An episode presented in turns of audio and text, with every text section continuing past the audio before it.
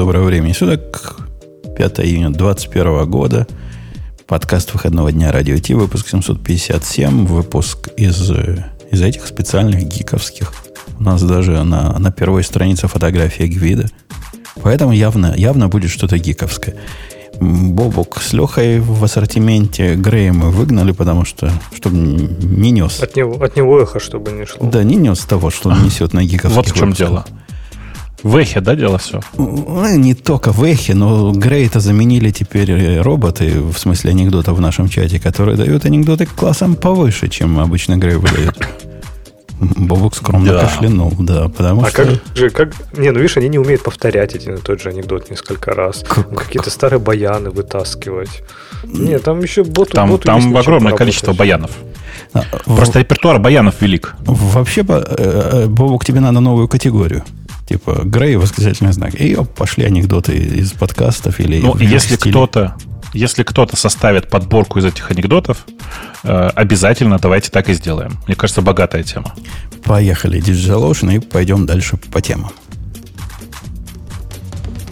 Это шоу создано при поддержке Digital Ocean App Platform, новой платформы для построения современных облачных приложений. С App Platform вы можете быстро и легко строить, запускать и масштабировать как приложения, так и статические веб-сайты. Просто укажите свой GitHub репозиторий, и App Platform позаботится об остальном. Благодаря тому, что мы используем нашу собственную инфраструктуру, стоимость такого решения будет значительно ниже. App Platform построена поверх Digital Ocean Kubernetes, что позволит вам мигрировать свои приложения, полностью контролируя инфраструктуру, в том числе используя мощный API. А статических, как э, у нас же реклама сказала, да, можно статические веб-сайты на Ну. DigitalOcean. У меня в, в завершении этой истории, которую я рассказывал про компанию, которую наш начальник нанял, чтобы статический сайт сделать корпоративный. Помните, там страшные страницы были, целых 7 Да-да-да. штук, они попросили 12 тысяч долларов. Ангуляр какой-то. Месяц, да. На Хьюго взялись сделать, все в порядке. Выкатили результат. Выкатили результат на днях. Ну, сказали начальнику, что типа мы как-то все сделали, но вот тексты не вставили. Ну, поскольку ты лучше знаешь про текст, вставь их сам туда. Он согласился, говорит, ладно, типа, вставлю сам. Ну что, пол работы дураку показывают. Выдали они ему, я ему рассказал, как Хьюго ставить. А он у нас такой продвинутый. В командной строке все, все дела. Показал, как маркдауны редактировать. Редактировал он, редактировал Макдаун и в полном восторге был, говорит, какая крутая система. Ну, вообще прямо. Какой-то, говорит, он Путун молодец, что такое посоветовал. Я теперь А ты ему буду писать. превьюшечкой с какой-нибудь сделал? Типа там в VS Code, что-нибудь такое? Да не надо ему превьюшечка. Я ему сразу на живую запустил там в терминале обновление Хьюга, и он сразу страничку рефреш и смотрит.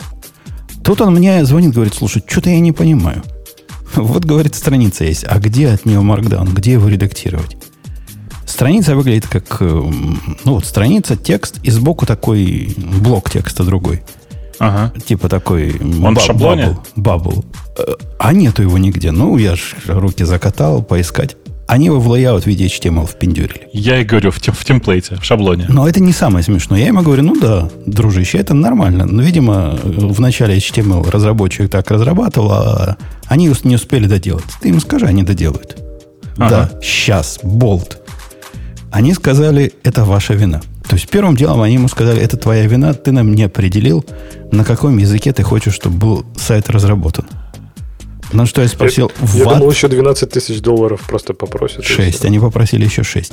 Я, я сказал, вот в каком смысле, на каком языке? Это, это- это- это что значит? Они говорят, как что значит? Ну, в Hugo можно разрабатывать на HTML, на CSS и на Markdown. Мы решили разработать эту часть на HTML. А? Ну, красава, да? Вот. После этого, как- когда я попытался донести им, что весь смысл Хьюга в том, что без Markdown делать HTML, накладывая туда CSS из стилев и прикладывая layout, они сказали, просто можно заносить вот в эти в энциклопедии твоих анекдотов. Они сказали, Хьюга это вообще песочница для, ну, для ненастоящих игроков. А настоящие, догадайся, на чем делают. На WordPress? Точно, ты знал, ты знал ответ. Настоящие пацаны делают на WordPress, а вы ерунду какую-то за- захотели и вообще так, так не носят. Короче, он с ними предсказуемость. бод- бодается, Да. теперь бодается, пытается заставить. Он половину денег вперед уже заплатил Бестович. Ну, эм, в конце концов, должен же он немножко поработать, правда? То есть ре- реально 12 тысяч долларов за статический сайт на Hugo? На 7, прям- на семь страниц. И страницы все похожи. Ну, Ребята, вот ребята умеют продавать, я смотрю. Слушай, да ладно, там верстки, в смысле, там верстка и дизайн же. Там верстка и дизайн. Дизайн уже отдельно заплачен. Им дали уже А. готовый дизайн. Дизайнеры нормально задизайнили. А что ты, э, ты понимаешь, что у нас, у нас, мне кажется, мы можем отдельное аутсорсинговое агентство Радио-Т сделать за небольшие деньги. Да, В смысле, что у нас больше адекватных людей, там, я уверен. Наш сайт Radio T в 100-500 миллионов раз сложнее, чем вот этот сайт, который чуваки пытались сделать. Ну, говорят, вы неправильный язык. Вы не определили язык, на котором надо в Hugo писать. Вот такой Мне кажется, основной да, довод. наши слушатели бы тебе там за вечер наверное, сверстали бы вообще без проблем все. Не-не, ну, не, не надо без 12 проблем. тысяч. Надо за деньги, конечно. Все, Не, все понятно, как что за положено. деньги. За 12 тысяч долларов точно бы. За 12 тысяч долларов я бы даже, наверное, сверстал в Хьюго. Причем 12 тысяч долларов это было уже когда сговорились. Когда я сказал, вы охренели, они говорят, ладно, мы с 20 скинем вам немножко. И доторговались до 12. Вот такая вот, а, вот такая вот история. И, судя по всему, делать не будут. Он уже дошел до их президента. Президент его тоже... обла- Он, он их, наш начальник обложил их матами. Я присутствовал. Прямо конкретно, знаешь, бизнес-беседа. С сплошными факами и перефаками. Тот ему тоже не остался в долгу. Короче, побили горшки. Слушайте, я вам серьезно говорю, давайте сделаем наш собственный маленький одеск. Ну, в смысле, э, аутсорсинговый деск. Э, когда э, есть э, люди, которых мы, мы с, э, все втроем верифицировали, можно даже менеджеров или там маркетологов Грею отправлять на верификацию. Ксюша легко верифицирует аутсорсеров, которые про iOS, я уверен, вполне себе ничего. И дальше будем просто... э, Даже, даже особенно никакой мзды брать не надо. Давайте как сделаем, как у, как у Apple, по-честному. Смешно сейчас сказал, да? Э, 30%? 30%, 30% в контору, остальное вот прямо напрямую разработчику. Я вас уверяю, в среднем разработчику остается меньше, чем 70%. И первым делом будет задание дизайнеру. Надо разработать какой-то знак качества от T, который будет выдаваться только тем, которые прошли сертификацию. Ну да. И можно его прямо в верхний А- правый угол на сайте так хрясть. Так, подожди, а если, он, а если он людям выдается, это типа татуировку какую-то надо будет делать или что? Ну, это не обязательно. Зачем татуировку? Просто маркером каждый день на лице выводишь, и все. Ну, чтобы все точно знали, что ну, ты Конечно. сертифицированный специалист. Конечно. Ко мне тут пришли ребята, которые делают э, клавиатуры, и, и не- в основном их продают, но немножко и делают. Я их пытаюсь развести на том, что нам, Жень, слышишь, нужна кастомная клавиатура от Radio T. Дело, дело. Ну, скажи. Люба. С мощным Вот. API. Ну, э, э, мощный API у нас уже есть, QMK, GMK называется, QMK. Да, и у которой не будут вытарчивать клавиши, и не будет отваливаться функциональность при попытке Точно. перепрошить. Вот это все важно. да, Точно. Да, А, давайте посмотрим на темы. Ну, Бобок, поскольку ты тут зашел стремительно домкратом, ты про, про то, что питона 4 не будет. Что, что это такое? Все ждут, а его не будет? Что за Никто манса? не ждет. Как? Откуда ты взял, что все Все комьюнити тут плачет, судя по статье на Tech Republic. Да нет, никакого 4.0 никто никогда не обещал. Эм, Переход от 2 к 3 был таким, эм, как бы это сказать, задумчивым и непонятно зачем введенным когда-то, что все поняли, что нет никакого отдельного самостоятельного смысла в питоне 4. То есть ветка питона 3 будет развиваться еще достаточно долго э, в том виде, в котором она есть. При этом там же есть фундаментальные изменения. Ну, то есть, типа, вот сейчас Гвида пытается его радикально ус- ускорить. Никто же не говорит о том, что мы возьмем и Python 4 там как-то радикально что-то в этом месте поменяет. Но в питоне, я не знаю, э, как это, как, как Гвида говорит, 3.33 э, будет все то, что вы ожидали видеть в питоне 4. Так а они Симверу следуют? То есть, типа, это значит, что они не будут ломать совместимость вообще, типа, никогда? Или, Э, ну, что? видишь, тут же, тут же ведь как? Эм, нет, они не следуют Симверу в классическом его определении. Почему? Потому что э, подразумевается, что введение какой-нибудь новой функции, того- такой, ну, типа, давай так, вот типа введение нового оператора в язык, оно бы, по идее, требовало изменить мажорную версию. Не, не требовало. Нет, Не почему? Если требовало. не- это же адд- аддитивное же дополнение. не Конечно, так можно, да. Так можно. Ну, окей, тогда, значит, правильная формулировка вот какая. Они следуют Симверу, но в текущем его в текущем подходе никто не собирается ломать обратную совместимость, как это было в переходе с 2 на 3. А, и у меня терзают смутные сомнения. Вот, вот, вот то, чем Гвидо занимается с перформансом, мне кажется, оно, конечно, по большому счету улучшит все это дело, но кое-где чего-то подломает чуток. Какие-то какие легаси отвалятся из-за того, что там джилл по-другому теперь будет работать, еще чего-то. Вот это будет... Да он джилл не собирается трогать. А где он ускоряет его? Где там ну, еще ускоряет? Ты, ты просто думаешь, что можно джилл оторвать, и тогда скриптовый язык ускорится? Ну, не в то, среднем нет. Не то, что оторвать, нет, а как-то сделать же... менее агрессивным. он, сейчас не, он, он сейчас не очень агрессивный. И они много там делают для того, чтобы он был менее агрессивным, это правда. Но в, в целом там большое количество разных изменений, большая часть из которых с джилом вообще никак не связана. Они же выкладывали презентажку, и они писали про это, что да. они примерно планируют делать. То есть, ну, там, типа, понятно, что не с точностью там до модулей, да, но они, по-моему, фокусируются даже в основном на байткоде. То есть, типа, как раз там оптимизировать какие-то на уровне байткода. Там, и, там быть, может много... Быть, внутри у них там какие-то планы. Все так. Там есть много оптимизаций, которые еще не сделаны, которые давным-давно надо было сделать. Слушайте, о оптимизациях не могу молчать. Вторая история вылезла. Вчера я сидел 4 часа с дочкой в законе. Мы, значит, ну, делали из нее CTO. Ну, ты помнишь, Бабук, да? Чтобы да, да. CTO сделать, надо гиту научить. А самая главная проблема была в том, что у них есть сервер, который называется, прямо без затей, Ubuntu.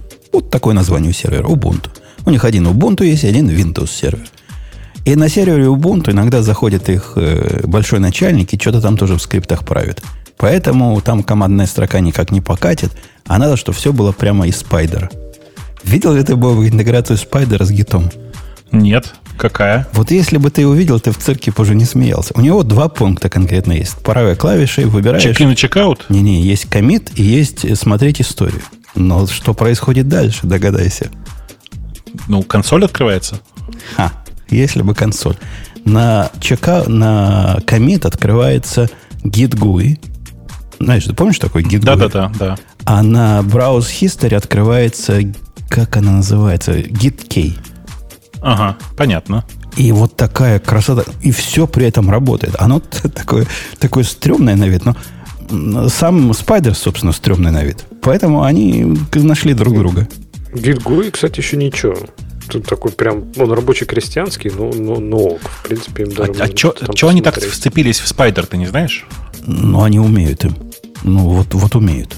Вот умеют, и всегда у них был спайдер, им кто-то 10 лет назад его поставил, и, судя по всему, с тех пор его никто не обновлял. О. Я, я PyChar научил, но они говорят, что PyChar э, иногда дата-фреймы как-то не так показывает, когда они огромные. А вот этот спайдер типа умеет э, их всегда показать. Ну, это правда, в том смысле, что Spider вообще, в принципе, заточен на то, чтобы работать вот с этими, действительно, с, типа с, эм, ну, типа Фанг, с эксплорером таким, да. Вот. Но все равно как-то, блин, Spider. Ну, так ну, люди ладно, живут. конечно. И есть такие теперь интеграции с гитом. И как все радуются. Ты, ты не представляешь себе, Бобук, радость простых людей, которые до этого не понимали, что так можно было, что увидеть, а что поменялось, что увидеть, что поменялось между разными версиями. Это, это такое, знаешь, свежая такая радость. Прямо они, вау, ух ты, как же так? Это же волшебство какое-то. Люди на гид реагируют просто вот ух, ух. Бывает же. Бывает же. Это, это, такая красота бывает. Помните в этом, да, любая достаточно сложная технология в, на определенном этапе своего развития неотличима от магии. Поэтому ты их, можно сказать, им эти заклинания прочитал. А вы видели, кстати, в статье этот от Гвида, он так прям рассыпается в комплиментах TypeScript говорит, что TypeScript, ну. Э, что типа Андреас э, Хейлсберг такой типа умный чувак, и они в TypeScript зарешали какие-то вещи, которые Python еще разбираться и разбираться. Ну, в смысле, Гвида много лет говорит, что чуваки из TypeScript молодцы. Тут же вообще без вопросов даже. Ну да, но это знаешь, обычно же они как? Обычно же они так вежливо тыкают друг друга всякими колками. Ну, не, я имею в виду не Гвида с Андреасом, да, а в целом там разработчики языков тыкают друг друга такими маленькими шпильками, типа, ну, конечно, вам там проще, у вас там то-то, у вас там все-то, а тут прям так открыто говорит, хвалит TypeScript. Так что можно, можно писать скандальные новости. Создатель Python говорит, что TypeScript лучше. Было бы Жень, круто, а, если бы он сказал, как э, нодовский автор, если бы существовал Go, я бы не написал Node.js. Но пока он такого не, не, не, не приговаривает, Гвида еще. Ну, там, видишь, тоже не настолько, потому что чувак, который э, сказал эту фразу про Go и Node.js, он же начал писать заново, а теперь у него есть Дина. Дина, который, да. Ну, да. Но как-то не пошел у него Go, видимо. Ну, как-то да, не прет его с этого. Не прет его с этого. А ты знаешь, что для Спайдера есть хреновая туча разных э, плагинов? Не уверен, что в Spider, который у них есть, он говорит, у вас там Spider версия 4, а уже три года назад вышла версия 5, не хотите ли обновиться, они боятся. Я не уверен, что есть э, плагины для их версии. Для четвертого? Нет, по-моему, они как раз с пятого и появились, да.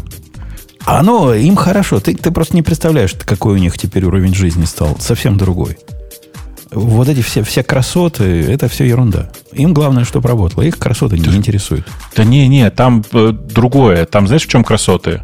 Там файл сохраняешь, а он тебе его, вот как ты в, с GoFMT привык, он его фигак и превращает в код, который по PEP8. Вот так вот, да. Ну. Меня, кстати, всегда удивляет, что для того, чтобы такое, например, с Java сделать, Леха, в IDE надо какие-то телодвижения устраивать. Почему нету такого автоформат на сейве без всяких файл-вотчеров и без всех этих глупостей? Подожди, в смысле нету? Есть. Что, есть? Ты прям можешь, да, да, да, ты можешь настроить save action, ты можешь сказать ему, чтобы он форматировал. Вот. Ты можешь даже, в принципе, есть же даже command-line тулзы, которые ты можешь там, типа, ну, ну окей, ладно. Не, ну это через файл watcher, конечно, да. Это... Не, не, в, в, в идее ты можешь настроить. Он тебе может, типа, и импорт оптимизировать, и форматировать все, и там, в общем-то, все, ну, в общем, все, все вот эти фишки, которые ты хочешь, он запросто может прогонять. Как-то я не нашел. Я, я пытался ввести Э, командирским решением э, GoFMT в Java и не смог найти, как это просто сделать в IDE. Ну, Слушай, в смысле, ты не можешь, э, ты а? не можешь внешнюю либо притащить, ты можешь только идеи, идеевские вот эти инспекции применять. То есть ты не можешь, типа, какой-нибудь чекстайл туда прикрутить. Вот это, наверное, будет через одно место, да. Ты по какие чекстайл? Я всего форматировать хочу, я GoFMT хочу сделать. Чтобы оно... Так ты, ты в Java хочешь? Ну да, в Java, чтобы как, как Java FMT. Чтобы да, оно... ну, я говорю, вот идея свои инспекции, свои правила может, может применять на сейве. О, okay. okay. И одно из правил отформатировать, ты хочешь сказать, у них есть такое? Ну да. Ну ладно, проверим, проверим. Да, Бобок, мы тебя перебили нагло. А, знаешь, что хотел спросить? А вам не кажется, вот типа я тут в какой-то момент задумался, чего мне больше всего не хватает в гитхабе? Какого, какой у меня сервис внешний есть, который, которого прям реально больше всего в GitHub е не, не хватает сейчас? И внезапно у меня есть ответ. Sentry не хватает. Знаешь, что такое Sentry же, да? Это... такой, это такой э, сервис, э, короче, как это, в большинстве случаев для скриптовых языков это выглядит так. Ты идешь, э, подключаешь такую простенькую библиотечку, и после этого все твои exception ы, которые у тебя случаются, валятся на такой удобный веб-сервер, такой веб-сервис, э, где ты можешь посмотреть на последние exception ы, э, часть из них превратить в task и и, значит, из этого типа попытаться что-то сделать, э, потом их по отдельности позакрывать, они группируются там, чтобы было понятно, что это одна и та же ошибка, а ты не рассматривал 50 раздельных exception ов совершенно одинаковых, ну и так далее. Это типа такая интеграция с linter ами, ты хочешь сказать, да? Это не linter ы, это runtime. Окей. Okay. Понимаешь, да, это эксепшены, возникающие в рантайме. Например, у тебя в каком-то месте слишком часто стало прилетать, э, не знаю, 403. Ты, ты там что-нибудь грабишь по HTTP, и у тебя там периодически приходит 403. Куда всю эту информацию складывать? Ты можешь ее ручками куда-то там себе отправлять не знаю, там, письмами, а потом каждый раз это дело разбирать у себя в почте, чего не хочется. Ты можешь это в логи куда-нибудь писать, но это тоже как бы не превращается автоматически ни в какие тикеты.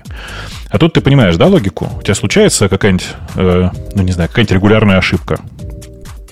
Так у нас же, э, э, это ваши питоновские, у нас же ошибок не бывает в нормальных языках. Так не, бывает, бывает. Это ты просто думаешь, что я имею в виду какие-то ошибки исполнения, а я имею в виду ошибка, ну вот, как я тебе говорю, ты ходишь регулярно в, какой, в какой-то набор э, страничек опрашиваешь.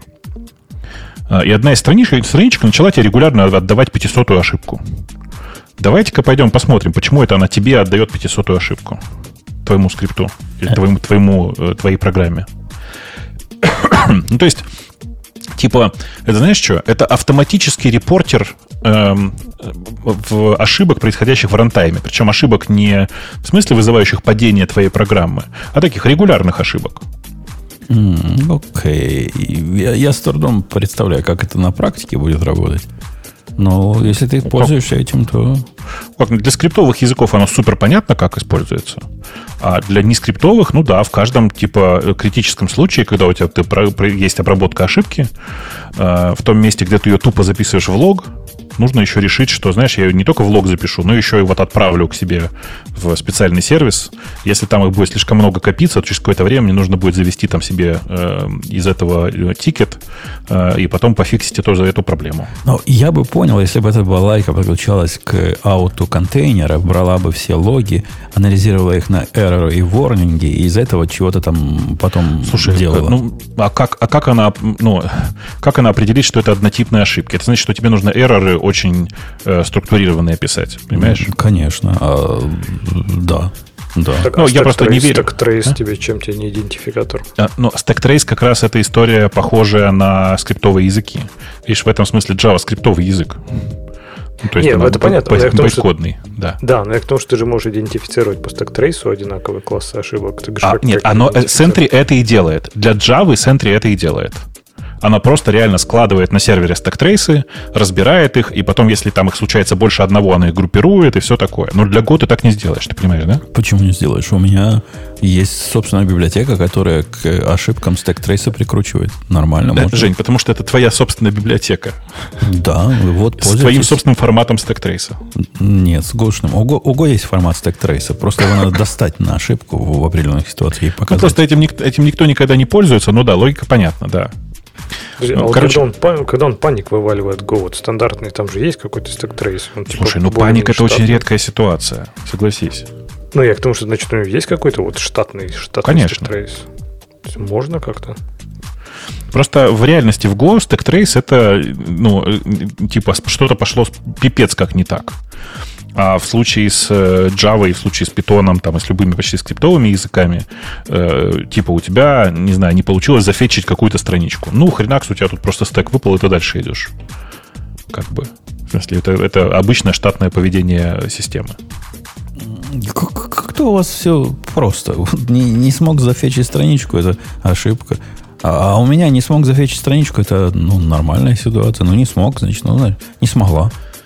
Да, там чуваки показывают, что для э, Go тоже есть э, Sentry. Конечно, есть. И там, посмотри, Женя, вот тебе ссылку прислали в э, нашем общем чате с примером того, как используется Sentry Go. Но обратите внимание, что это ты сам туда как бы шлешь ошибку. Понимаете? Ну, у меня говорит cannot connect to server, когда я нажимаю на эту ссылочку. В смысле? Наверное, оно в, в списке моих э, как он называется мой, который DNS и перехватывает? Роскомнадзор. Точно. А списке моего Роскомнадзора. Может, от центре много уязвимости приходит, и PyHole решил, что не надо его. Умпутункомнадзор. Вот не могу, не могу зайти, говорит, fail to open page. Нет, нет такой странички, не обманывайте меня. Не бывает центри для Значит, Go. и центри для Go нет. Конечно. Я тебе сейчас, я тебе сейчас скриншот покажу.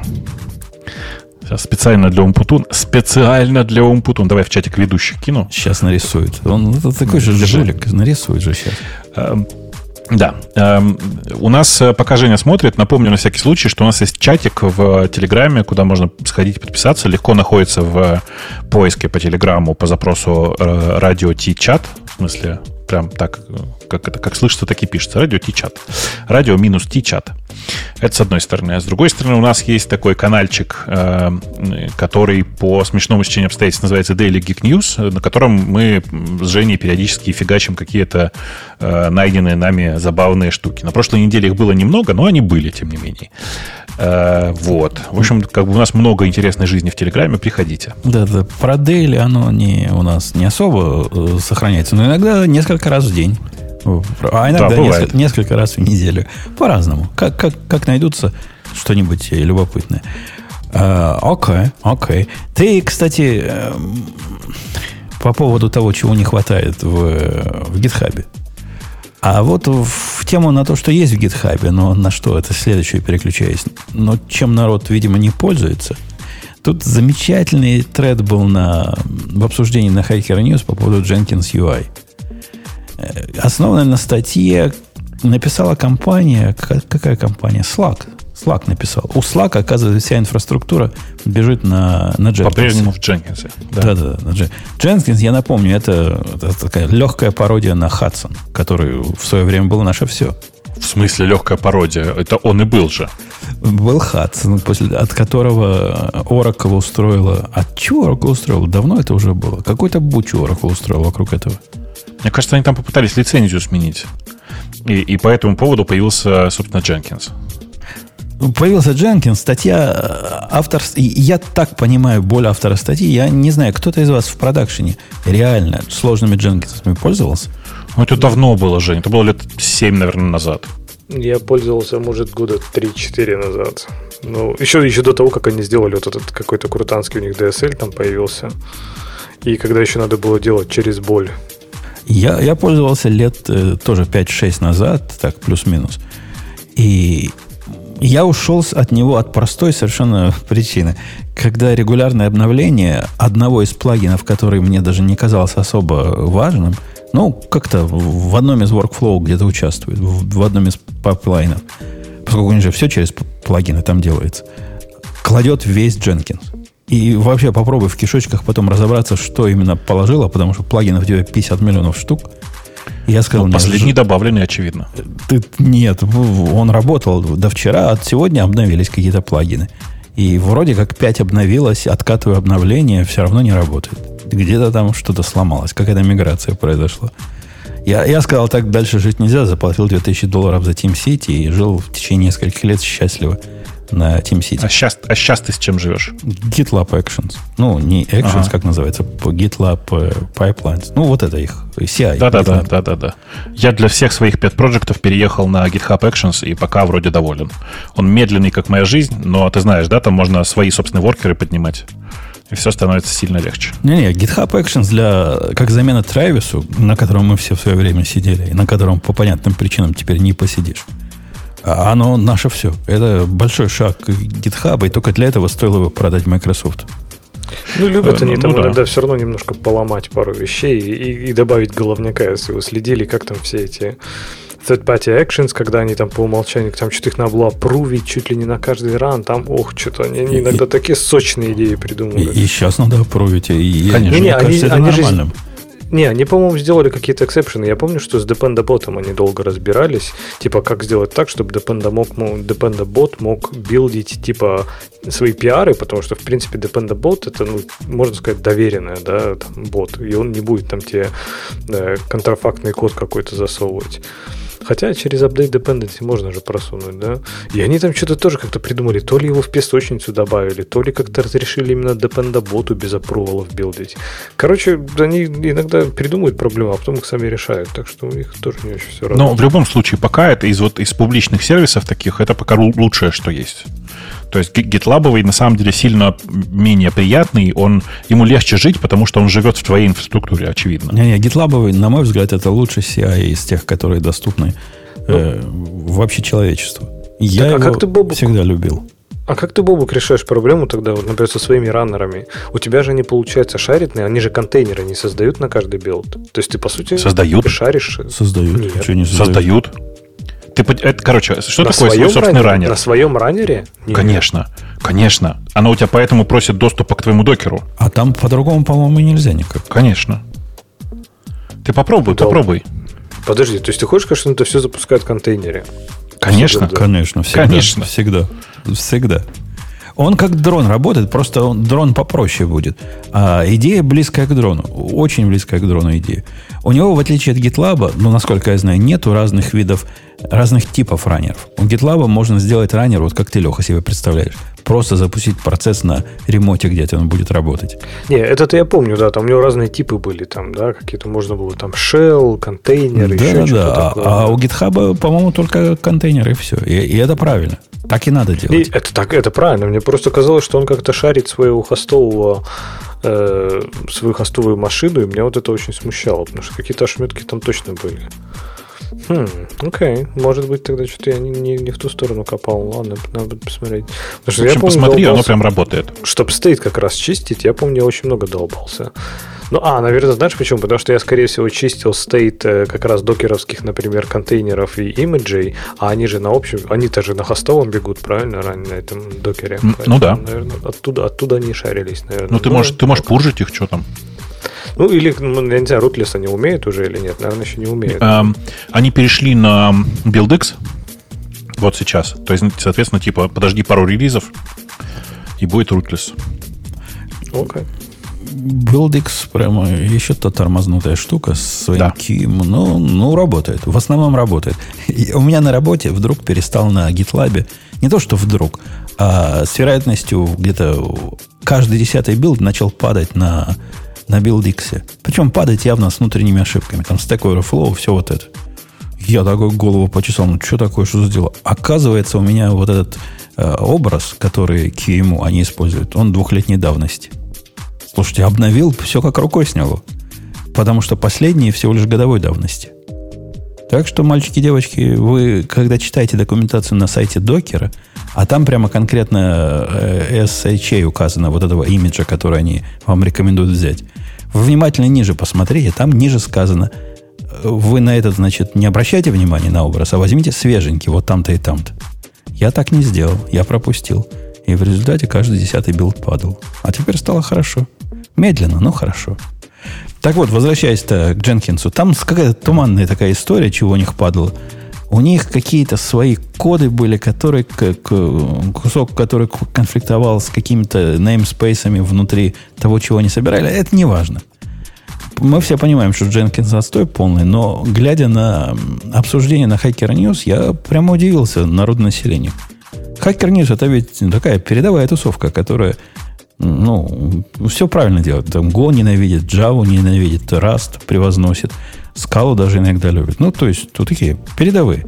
И вот эти передовые, они в среднем, конечно, не любят Jenkins. Но так, говорят, да, это такая штука, которой можно такие сложные вещи делать, которые ничем другим не сделать, и у нее есть место для, на этой планете. Я категорически не согласен с этим подходом. Мне кажется, Дженкинсу места нет на. И Хадсону. Обоим нет места на нашей планете. Ну, э, давайте зайдем с, э, как это, с конца. Во-первых, если вы читали эту статью, вы тоже должны были возмутиться тому, что чуваки из Slack потратили время на то, чтобы Hudson Slaves, которые используются внутри э, Дженкинса как терминология унаследованная от Хадсона, переименовать, как они их переименовали, э, в контроллеры и агенты. И они об этом же так гордо говорят. Говорят, да. извините, это, говорит, не наша терминология, slaves, это не мы придумали, мы уже все переименовали. Это так Хадсон называет. Ну, короче, я когда это прочитал, я понял, что, конечно, у них не, не могло не быть проблем. То есть, очевидно, у них должны были быть проблемы. Все ментальные усилия на переименование. Конечно. Понятно, весь пар ушел. Я так не понял, что у них сломалось? У них тустринг поломался, да? Это как Forest и ичами развалились. Или, или что они там пишут? Они какие-то security модуль, какие-то песочницу, какой-то UI. Там, я к тому, что там, кажется... там какие-то Groovy билдеры у них есть особые, что бы это ни значило. Это уже после меня появилось, которые работают в песочнице. И в этой песочнице, когда что-то работает, все не работает. И все про это знают и как-то обходят. Там, там мудрено глядя вот на этот бред, все, что мне надо сделать, ну вот мне, как э, построителю пайплайна, надо правильно запустить пару докер-файлов. Ну, собственно, и все, правильно? Что мне еще надо от CI? Ну, предоставить ему environment какой-то, предоставить возможность кэшинга, предоставить возможность связанных сервисов. Все. На этом точка. А тут какие-то танцы с бубнами, ну, как-то сложно. Слишком все сложно. Мне кажется, про прочтения только этой статьи достаточно, чтобы просто навсегда отказаться от идеи использовать Jenkins вообще просто когда-либо и в ужасе бежать с него. Ну, конечно, все уже, наверное, здравомыслящие люди сбежали в ужасе от Jenkins. Слушайте, а сколько Но лет Jenkins вообще? По-моему, Хадсон в восьмом, что ли, или в девятом году они когда они его переименовали? Не переименовали, а форкали. Ну вот, типа, седьмой, восьмой год, восьмой, девятый год. То есть, типа, 12, всего 13 лет понадобилось технологии для того, чтобы выйти в э, такое чудовищное состояние. Точно. Технология... Она... Нет, 11 все нормально, на Vue. На Vue, свежак. Не, но, но Хадсон-то он старый был. Когда я к Хадсону прикоснулся, он уже был... Вот наше все, это уже была та самая технология, другой не он было. Был, он был уже тогда вот этим вот э, да, уж, ужасным, да? Да, да.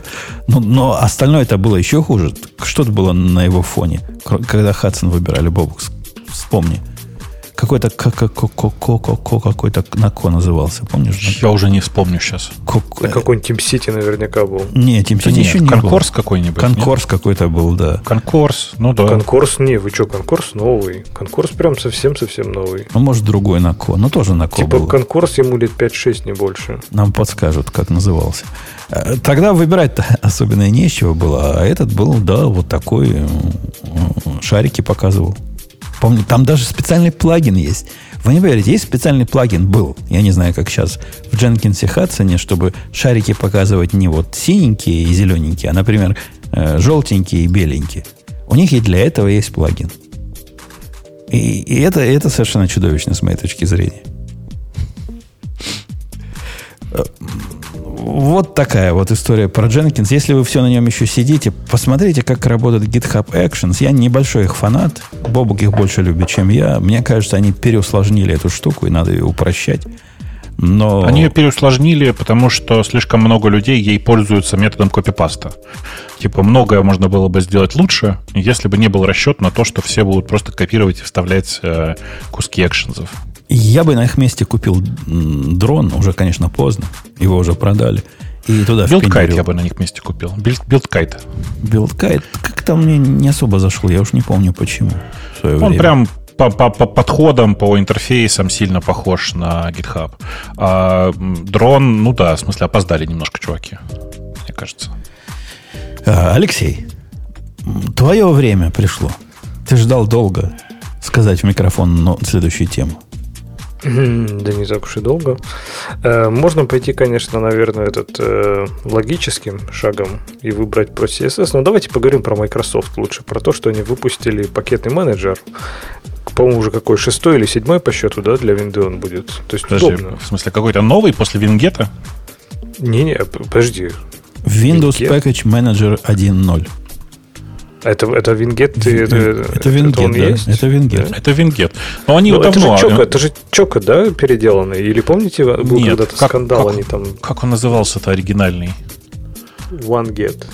Тоже Нет, что-то Get просто он назывался. Я тоже пытаюсь они, вспомнить. Да. Я помню, был скандал, мы когда-то обсуждали, на них прям написал такую большую кляузу автор вот этого того старого гета, который был неправильный, что типа Microsoft, по-моему, стырили у них формат, чтобы притащить уже существующие репы. Они не только формат, они даже как бы куски, э, да, формат, в смысле, ты имеешь в виду формат описания пакетов. Ямл, ямл, да, да, да, да. Да, да, да, да. Они то ли, то ли его на интервью, да, позвали, по-моему. Они его звали на интервью, да, несколько да, раз да, предлагали ему, что давайте мы как бы купим там что-то еще, вот это все. А закончилось все вот так. Да, поговорили, а потом скопировали. Ну, тем не менее, я так понимаю, что версия 1.0 это big deal, то есть теперь официально в, на винде есть свой собственный брю, и там прям... А, типа, знаете, как он назывался? App-get. Через double P. App. Хм. Application. AppGet. Я только, я только Чока знаю у них, поэтому... Погоди, а, а, а скуп? А вот эта замечательная Нет. штука, она прямо в, в регистре будет прописывать все, что надо, да? А что, там нужно что-то по регистре прописывать? Ну, я так помню, в винде так принято. Без этого ничего не работает? Конечно, да? надо. А если что, надо руками его чинить? Там большая часть приложений консольные для шелла. Там ничего не нужно добавлять в регистре. Это тебе Но если надо, кажется, то будет. Это кажется тебе. На самом деле там он все там будет хранить. У них же ETC никакого нет. Где им еще хранить? Ну, вообще, кстати, у ETC у них, конечно, нет, но файлы для, например, для hosts у них есть. Ну, там, смотри, например, Chrome там, и так далее. Chrome-то явно что-то будет туда, что-то от регистра требует. Ну, не знаю, хотя бы там себя как браузер вписать. Ну, чуваки, там, там все очень просто. Там э, э, небольшой, э, как это, небольшой YAML и MSI файл. В смысле, файл э, с, с инсталлятором. Так что там, конечно, все можно написать. То есть, то есть они, по сути, не решили главную проблему, что как MSI, куда MSI решит поставить, туда и поставится. Правильно? Что он решит сделать, то и будет. То есть нет какой-то... Нет такого, что, как, не знаю, в брю, например, ты идешь там, не знаю, в Cellar, и у тебя все там в Cellar в твоем лежит. Не-не, у них, конечно, не так все. У них не в одном месте все лежит. Все ставится так, так, как ставится, но типа есть список установленных файлов, потом, если что, удалить можно. И типа он dependency, да, все это будет отслеживать. То есть, есть... Ну, типа на а каком-то уровне, вероятно, да.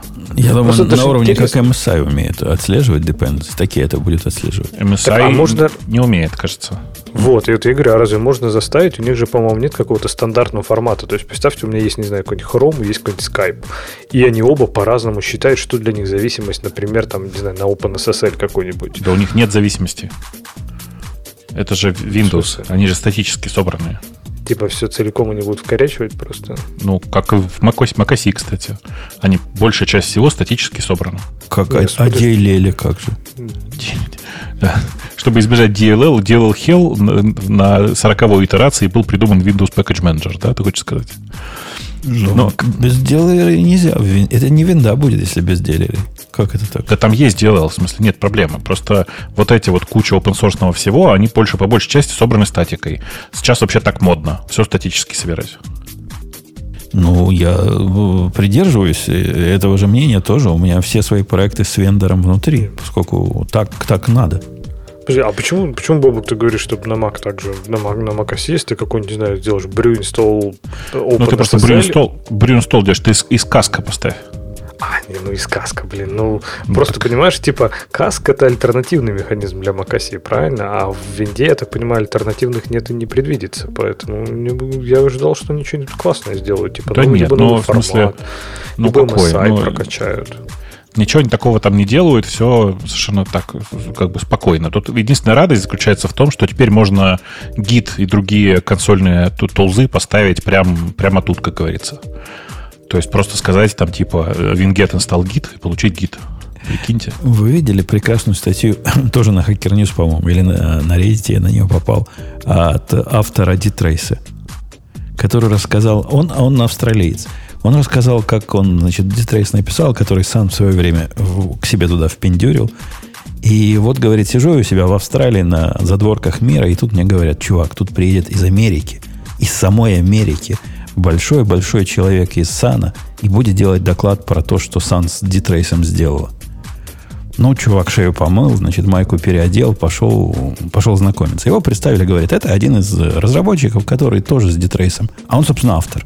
Угу. А у них в Австралии так принято. Вот не так, как в Америке, сказать, я тут великий, я э, тут впендюрил такой код, который на 500 миллионов долларов э, нашу корпорацию обогатил. Ну, тут так, тут принято себя в грудь бить. А в Австралии все тихо. Считается, не надо хвастаться. Ну и вот этот, значит, большой начальник в костюме из самой Америки ему показывает этот, э, свою интеграцию. Мужик, чем больше на это смотрит, тем больше узнает свой недопиленный код, который выложен был в открытый source. Угу. И говорит, ну, это я написал. Вот говорит, вот это я, это мой баг. Тот на него посмотрел как на сумасшедшего. Ну, вот реально. Какой-то дебил просто к нему пришел. И, а оказалось, таки действительно он написал. И так перед ним никто и до сих пор не извинился. Они убрали копирайты все.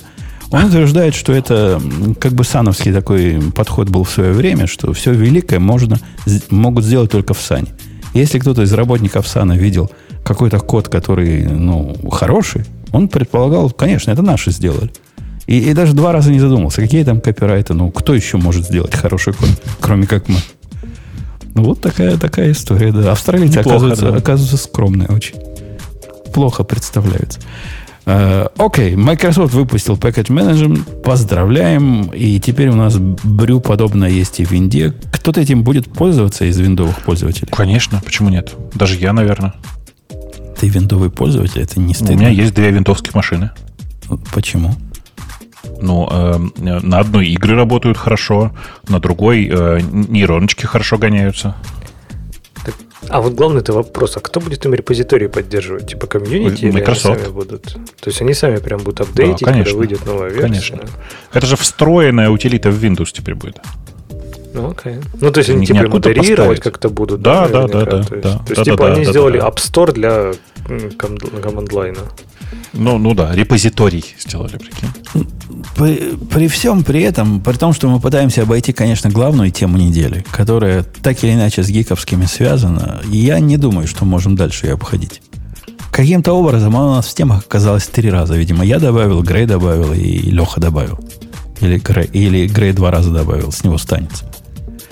О том, что Stack Overflow-то все, А, ну, ну да. Ну, все, типа, неоткуда теперь будет копировать наши замечательные сниппеты. Ну, так это же здорово. Наконец-то неоткуда будет. Придется самим я, кстати, писать. Я, кстати, все пропустил реально. Че, кого, кому куда продали? Как это, что, за, просу, что за просус это и, и почему Это, это, это Naspers. Это Naspers. Просус это Naspers. Naspers это компания, которая принадлежит э, кусок Mail.ru, кусок Tencent, кусок, ну, большой там третий около, э, кусок Авито, там, и OLX, и всяких других, короче, региональных э, штук. Вот они же и купили и Stack Overflow. Причем с приличной премией купили. Они купили за 1,8 ярда, это, я уже не очень помню, плюс 20, что ли, процентов к, ну, к предыдущей цене. И, и, а, а, а нафига они что-нибудь с ним делать? Зарабатывать так же, как и раньше. Окей. Okay. То есть не, не закроют, да? Будем, будем копировать по-прежнему. Да оттуда. нет, конечно, конечно нет, конечно нет. А ну, то, то на, ответы, на ответы, на ответы Mail.ru переведут все и все.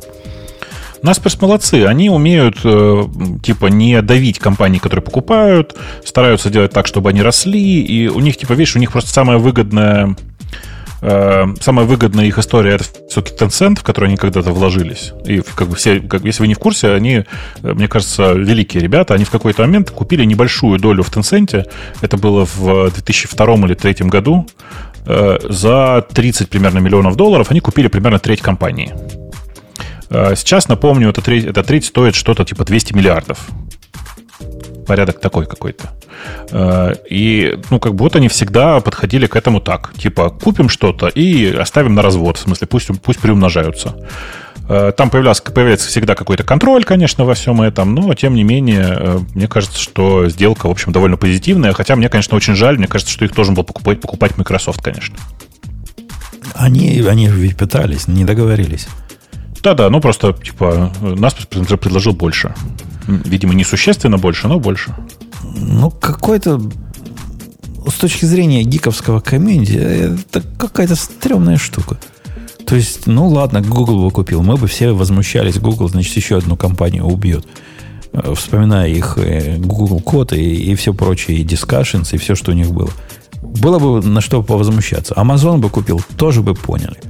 А вот эти какие-то левые чуваки, чисто для того, чтобы деньги росли. Больше ни для чего, правильно? У них же нет своего vision. Они, они ведь не хотят как-то свои продукты этим обогатить. Так это же слава богу. Ну, черт его знает. Есть же, есть же риск, что если их э, ожидания от прибыльности этой компании не, не совпадут с реальностью, так мы эту компанию потеряем. Она прибыльная компания? Она SO прибыльная. Разве, как, SO разве зарабатывает вообще что Да, конечно. Они, у, у них... У них же Teams есть, которые за деньги. Ну, во-первых, у них есть Teams, а во-вторых, они довольно много зарабатывают на э, рекламе и на э, HR, как это сказать, и на найме. А, карьера, да, у них уже есть. Да. Да, да. Вот. Ну, что-то не, не знаю. Мне кажется, действительно стрёмно, потому что, ну, опять же, может быть, у, этой, у Насперс как раз есть хорошая такая, хорошая история, может быть, правильное управление активами, но в целом для не айтишной компании, мне кажется, Stack Overflow они мог, ну, как помните, с этими, с Maps with Me, да, произошло. То есть они реально не понимали, что они покупают, что это, что это значит для комьюнити. И мне кажется, Naspers, если не техническая компания, тоже могут не понимать, что значит Stack Overflow для комьюнити. Так что... Я думаю, что да, Naspers хорошо понимают, что покупают. Но если на всякий случай, хочу тебе заметить, что э, Maps.me покупался на деньги Насперса. Ну и там не очень хорошо, я тебе скажу, все, все Через итоге, 6 ну, лет хорошо, после покупки. Типа. Через 6 лет после покупки. Не-не, смотри, Naspers не, купила Maps... Я понимаю, Naspers купила Maps.me вместе с комп- компанией э, внутрь Mail.ru. А потом Mail.ru это всю эту халабуду решили продать. Помнишь, а, я да? понял. То есть ты имеешь в виду, что наоборот, типа нас да. успешно сделали, Конечно. этого расти Конечно. в продукт, и оно стало тем, что было. Конечно. То есть ты оптимистично настроен на эту. Ну, я считаю, что все хорошо будет, в конце концов. Наши поедят. Ну, может появиться место для конкурентов. Может быть. Нави- Навяжем свой Stack Overflow. Ну, ну на, всякий, нам, случай, на, всякий случай надо, на всякий случай надо скачать будет Stack Overflow. Весь. А сколько он весит, кстати? У них там серверов немного, они рассказывали. Немного, один немного. ИИС, один Что ИИС. там, господи, два ИИСа, конечно. Если Яндекс можно на одном ИИСе, то, конечно, конечно Stack Overflow на двух легко. Ну, чтобы redundancy было. Именно так. Э, окей, окей. Я, я статью смотрю, на эту новость смотрю как на скорее стрёмную, чем радостную. Опасаюсь. Опасаюсь. Куда буду теперь китайца посылать? Раньше можно было на такой флот, теперь скажу, иди, чувак, на Напстер. Ну, как? ну да. Да, ну как, как, это, как это будет? Подожди, на Напстер, на Напстер он ничего не найдет. Пусть ищет. Там, там Молодой еще, пусть ищет. Он даже не знает, что, что такое он Напстер наверняка. Металли, металлику только там найдет, он все. А Напстер есть еще, да, как средство обмена или нет уже? Мне кажется, что уже нет. Стриминг просто они теперь делают, по-моему. Э, но ты, на самом деле, очень недалек от э, моих, моих рассуждений. Я, когда эту новость писал себе в каналчик про то, что Насперс купил, я писал его с телефона, и iPhone три раза мне исправил Насперс, э, Насперс на Напстер. Окей. У нас что дальше есть хорошего, Бобок? Скажи. Хорошего? Да вообще неделька-то так себе была, чего ж там говорить. Да ладно, тут прямо темы идут косяком. Каким косяком? Где косяк? Плотным, плотным пойду, косяком. Пойду посмотрю, что там в темах такое, что ты говоришь, косяком идут. 25 лет CSS скука. Microsoft выпустила, обсудили.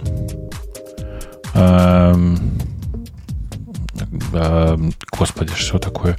Закон Паркинсона, теперь меня уволят. Вот, это специально для Леши. Microsoft опубликовала собственный дистрибутив OpenGDK. Наконец-то. А то все ну, уже публиковали, кроме Microsoft. Блин. Ну, так ты расскажи нам, когда теперь... Может, Radio T тоже выпустит собственный дистрибутив под JDK? Э, это, в принципе, вы иронизируете, но многие компании сейчас так и делают. То есть, опять же, может, для людей, далеких от Java, OpenJDK тусовки, это выглядит как, типа, Microsoft вау, просто сделали. Что они сделали? Они, в принципе, взяли исходники OpenJDK и просто собирают бинарный дистрибутив на своих серверах. Я тоже могу его собрать и вам отдать. Вы, вы можете OpenJDK от Алексея использовать. Ну, ладно, может, Microsoft я немножко лукавлю. Они все-таки, по-моему, собирают команду, судя по всему. Они это, насколько помню, не анонсировали нигде, но судя по Твиттеру, судя по тому, кого они перевели э, в себе в команду, например, чуваков из Adopt OpenJDK, они, я думаю, будут активно контрибьютить, поддерживать, скорее всего, там, чинить баги, свои какие-то LTS делать. То есть не просто апстрим собирать, как Amazon, например, делает. Но, но пока это выглядит как типа, о, смотрите, мы смогли собрать OpenJDK из апстрима. Ну, круто. А есть вообще проблема вот э, дистрибутив от Лехи сделать? Ну, то есть технически он mm. плохо собирается, что с ним не так? Не, git checkout, и потом что там, ну, что-то там билд, и все, да, вперед. Make, make, make, make install. Не, ну конечно. Ну, то есть, абсолютно, многие компании, например, вот Amazon свои Corretto, опять же, говорю, по состоянию там на год назад, когда я последний раз смотрел, они тупо собирали из апстрима. То есть, если ну, нам, им надо было что-то починить там, не знаю, у себя, то они не чинили просто, а ждали там, пока это починится в апстриме. Соответственно, их там LTS, они тоже были, типа, как, э, как будет жить OpenGDK, основной апстрим, такие у них и будут и циклы поддержки. А вы слышали, кстати, про циклы поддержки? Я где-то, по-моему, в чатике писал. Oracle анонсировали, что они будут поддерживать 1.8 свою GDK 1.8 до 2030 года. О, красота. Классно, молодцы, да? Вот mm. это просто все, что нужно знать про мир Java, это вот эту новость, что Java 1.8 будет поддерживаться Oracle. То, то есть мне не надо, не надо будет проект переводить, который на, на этом написан, никогда? Слушайте, у меня, у меня есть у меня есть гениальная идея, я считаю. Э, сколько-нибудь до, до 30 -го года Предлагаю открыть компанию э, и сказать, что у нас есть собственный OpenGDK, э, который мы собираемся э, такой э, SLTS выпускать, который будет поддерживаться до 2130 года. А как батчить будем? Как, как будем баги чинить? Это мы не будем. А, окей. В смысле, ну после, после того, как Oracle прекратит его поддержку, мы просто будем объявлять, что это не баг, это фича. Ну и потом сам подумай, если они до 30 года будут поддерживать, дальше какова вероятность того, что будут появляться новые баги? Ну да, к тому времени нужно достигнуть сингулярности, просто совершенства. Конечно. Там даже Конечно. баги будут... Это, сама JVM будет сама чинить свои же баги просто, оптимизировать Конечно. через, эти, через ПГО. Да. Конечно. Или мы просто закроем компанию. Простите. Так, так тоже можно. Да, да, так можно, конечно, конечно. конечно. Не, в общем, да, ну, возвращаясь к новости, ну да, Microsoft начала делать свои билды, ну, типа, да, круто. Здорово. Но пока, я так понимаю, пока это не очень такая серьезная новость. Но то, что Microsoft делает команду JVM инженеров, это, это уже интереснее. А какие, какие являются вот, ну, сообществом принятые источники э, сборок. Ну, карета даже я слышал. А что еще у вас считается? Не, ну типа референс на это OpenGDK официальные билды. То есть они, они есть, их можно пойти. Ну, подожди, а типа, Adoptium тоже ну, как бы считаются нормальными. Adoptium нормальные, но они не TCK сертифицированы. Чисто из-за бюрократии, ни из каких технических причин не пройти TCK вообще нет, но они официально не сертифицированы. То есть, наверное, референсными я бы сказал, наверное, сейчас это какой-нибудь Azul или там Liberica, наверное, можно коммерческими такими, если, если смотреть. Ну, эталон, наверное, это от Oracle сборка, но типа за нее деньги надо платить. А так, если вы ищете открытый, бесплатный, э, такой, скажем так, поддерживаемый коммерческий, но в то же время бесплатный дистрибутив, ну, какая-нибудь Либерика, наверное, или, или этот Азул. Причем Либерика, они классные вещи делают. Они туда втаскивают вещи, которые вроде бы не должны, но втаскивают, и это приятно. Например, типа Mission Control они релизят, то есть красавчики. А разве можно Mission Control релизить? Да, вроде, он был, вроде он был под какой-то особой лицензией. Они перелицензировали его теперь. Ага, окей. Ну, по сути, теперь ты, по-моему, практически все, они уже в рамках э, вообще вот этого мира JDK, ты практически все уже. То есть JFR раньше был коммерческой технологией с Mission Control. Теперь все это есть типа в OpenJDK, только, по в билды это не входит, но типа ты можешь сам собрать. Ну, либо взять билд от кого-то типа, типа Liberica. Ну, У нас вообще теперь не жизнь, а сказка. Возвращайся. Знаешь, как классно. Да, ну, ну, нам тут хорошо сидится. Мы сидим себе спокойно. Не выходят у нас релизы каждые полгода, которые добавляют Какие новые полгода? фичи. До, до 2030 года у тебя будет 1.8 жить. Ну, так 1.8 у меня и, и до этого был, и будет там какой 1.2, по-моему. Все, все путем. 1.3. Прости, 1.3 будет. Можно еще на таком жить? Или уже все? Нет, он уже давно, да, он, давно йоднулся он. Ну, это работает. Видишь, у нас, Бобу, как, какая жизнь. Не то, что у вас в питоне. Поставил, У меня поставил Ты- как, как какой-то новый дистрибутив, и все. И твои замечательные скрипты на Python 2 гикнулись, потому что там Python 2 уже нет.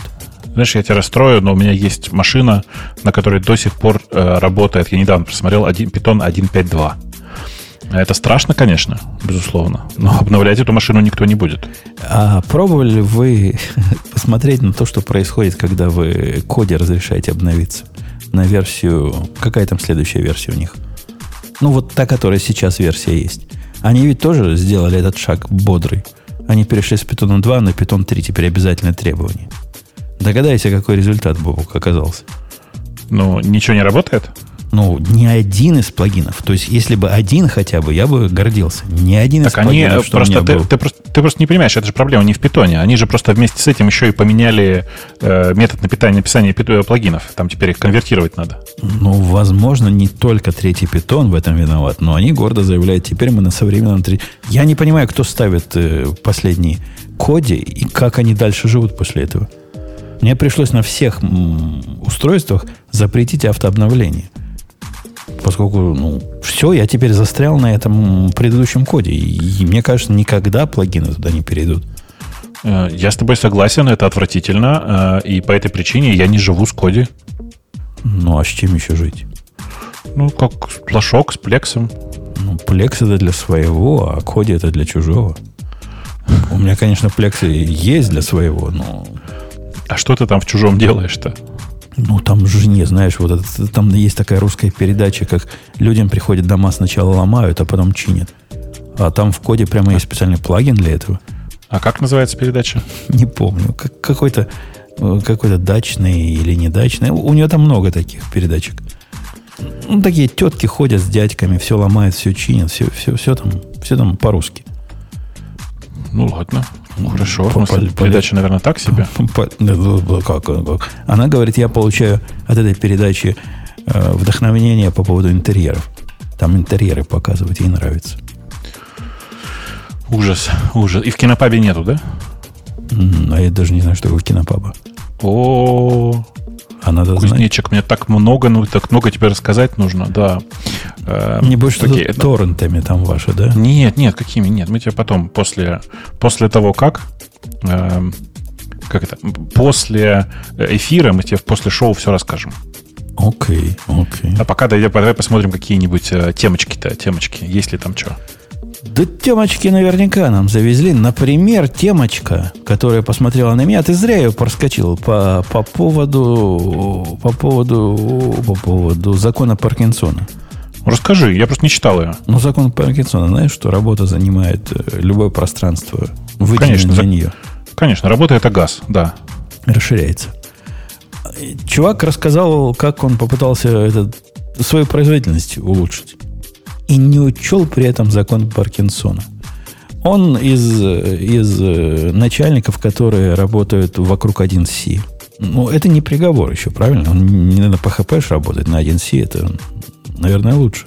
1C, это, чтобы вы понимали, это как это Женя называет 1С.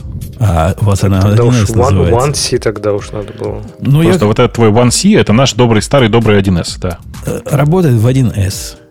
И работает там типа менеджером таким, играющим тренером. Сам программирует, сам анализирует, сам сортирует задачи, сам общается с клиентами. Э, Ну, такой на все руки от скуки мастер.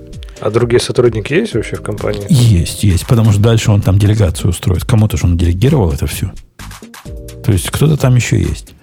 И он решил свою производительность, эффективность свою, да, то есть результат, производимый на одного человека, улучшить. И он начал убирать из своего расписания разные вещи, которые он считал ему мешают производительно работать. Например, он начал с того, что вычеркнул себя из участия в совещании. Но это разумная мысль. Совещание это еще то болото, особенно если часто на них ходишь. Если можешь избежать, мой вам совет избегайте. Ну, не помогло. После этого он выбросил общение с клиентами. Потому что клиенты отвлекают, контекст переключается и все такое. То же самое. Не помогло. А чем, чем он мерил свою эффективность? Ты понял в итоге? Ну, Какой-то рост по 10% в месяц. Рост чего? Эффективности. результативности примерно 10% в месяц. То есть у него какая-то... Я не знаю, чем он меряет результативность. Ну, Мне кажется, просто ты, ты перечисляешь то, что он сделал, и то, что он получил, а вот я, я чем он для меня главная проблема понять, да, как он понял, что типа 10%, если он отменил, например, э, встречи с клиентами. Как, как-то он, как-то у него есть линейка для этого. Это, это. Грейв бы нам рассказал, как у железнодорожников это меряют. Ну, как-то меряют. Потом он выбросил анализ входящих задач. Под анализом, если я правильно понимаю, он типа сортировкой занимался, да, что, что сделать, что выкинуть, что отдать кому-то. Вот это теперь он больше не делает. Стал перенаправлять задачи на анализ своим сотрудникам. То есть есть кому делегировать. Ничего я не понял, что он просто, я он понял, что он просто до этого типа говорил, как делать, а теперь перестал.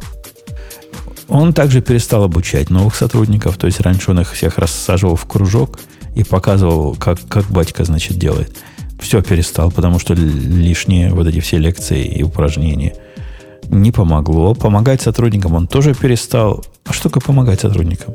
А, подрастающим программистам решать задачи. То есть, ну, как у вас, Леха, принято, стать за спиной и программировать в четыре руки. Не за спиной, а рядом сесть. Ну, рядом это ты уж совсем интимные Ну, отношения Это, рассказываешь. это не помогать, это, это вместе работать.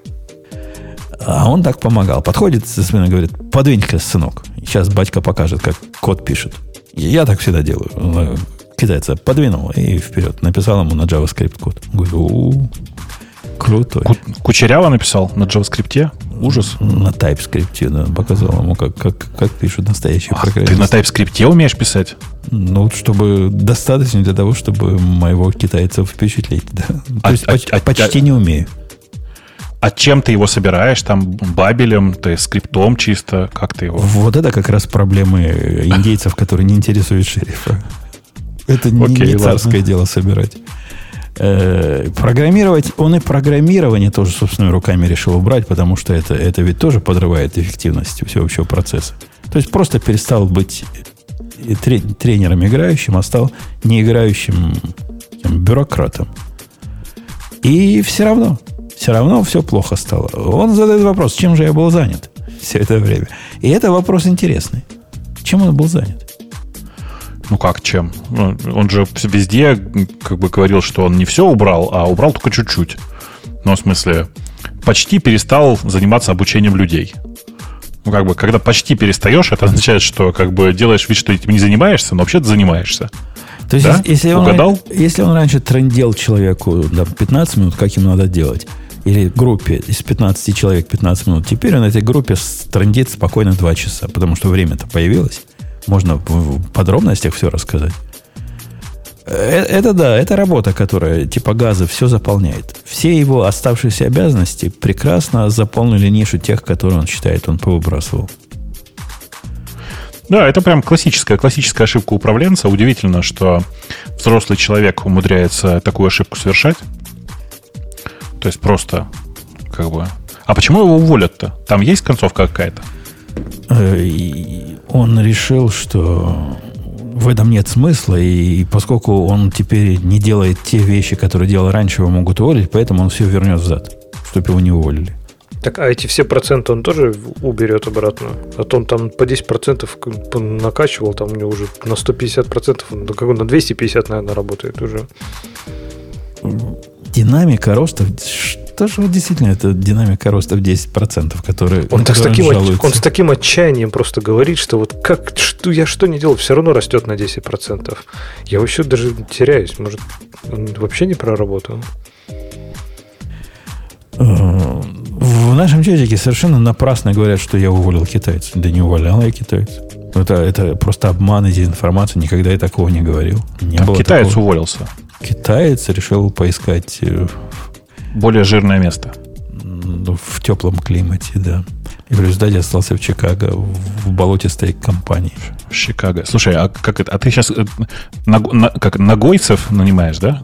Гоев, ну, в смысле, э, программистов на Go нанимаешь? Да не- нет, я, я пытаюсь найти фронт-эндеров.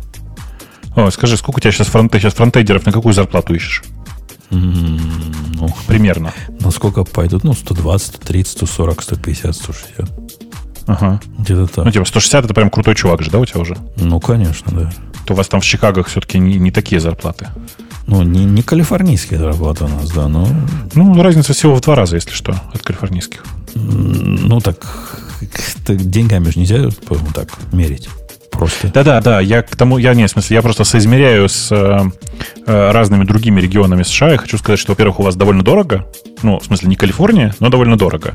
Скажем, если ты будешь искать э, фронтендера, который э, никуда не хочет ехать и остаться где-нибудь В тьму в Альбукерке, в Альбукерке, вот, то там будет, конечно, подешевле. То есть там ты на 160 найдешь, если там кто-нибудь остался еще. Не, мы, мы и здесь найдем. И, и дешевле, чем на 160, я уверен, найдем. Эм, Ну, и- если найдется. Потому что по- пока не находится, пока, пока, пока а, труба а у же- у вас же ремоут все равно. Зачем вам именно в этой в вашей Чикаге? Ну, иногда-то все равно хочется собрать людей. Ну да, так у, на- иногда у- может прилететь, что у- у наших по, дешевле эт- будет. по этому поводу какой-то пунктик есть, хотя они уже сдались с этим требованием, что был обязательно местный. Эм, пусть через год после того, как оказалось, не собираясь, тоже нормально получается.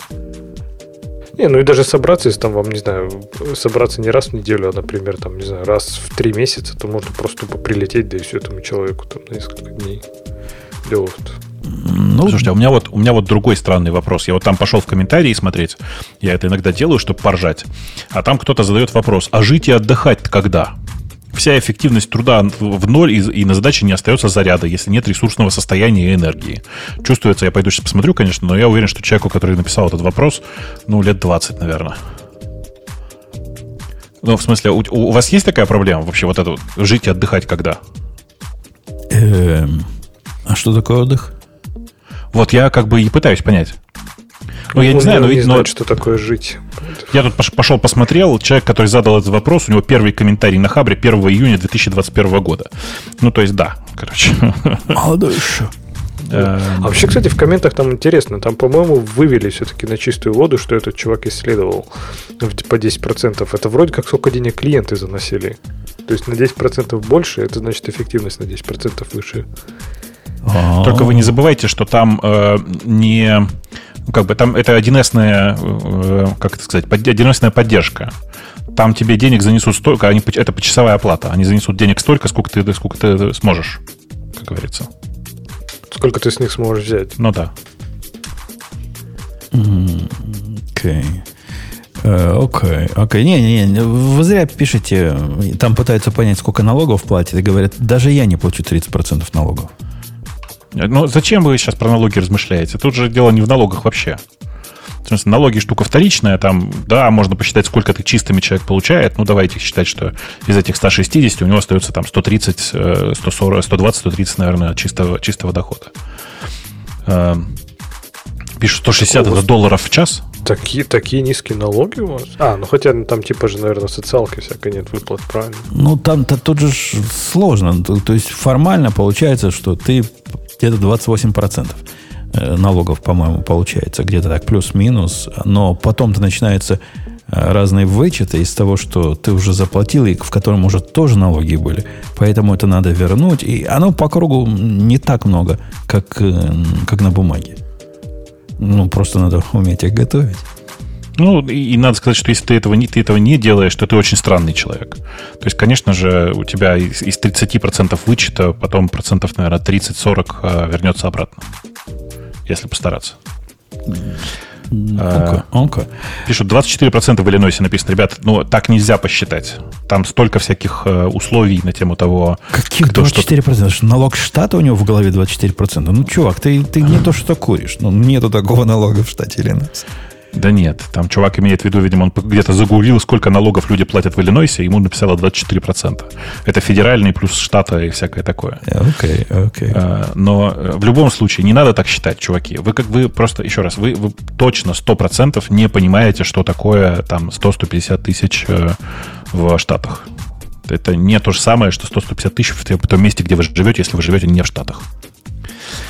Сколько денег в итоге получит человек, спрашивают э, люди. Думаю, что человек получит около десятки в э, месяц на руки, если вы привыкли считать так. Но только не забывайте, что из этой десятки он да, заплатит довольно много за жилье, довольно много за... Ну, короче, там типа э, в чистых деньгах останется не так, чтобы прямо супер много.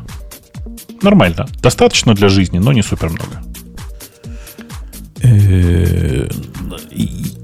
С моей точки зрения, дорогие слушатели, если вы в Америке живете с семьей из, например, трех-четырех человек, минимум самый, который вам надо получать, это минимум 100 тысяч.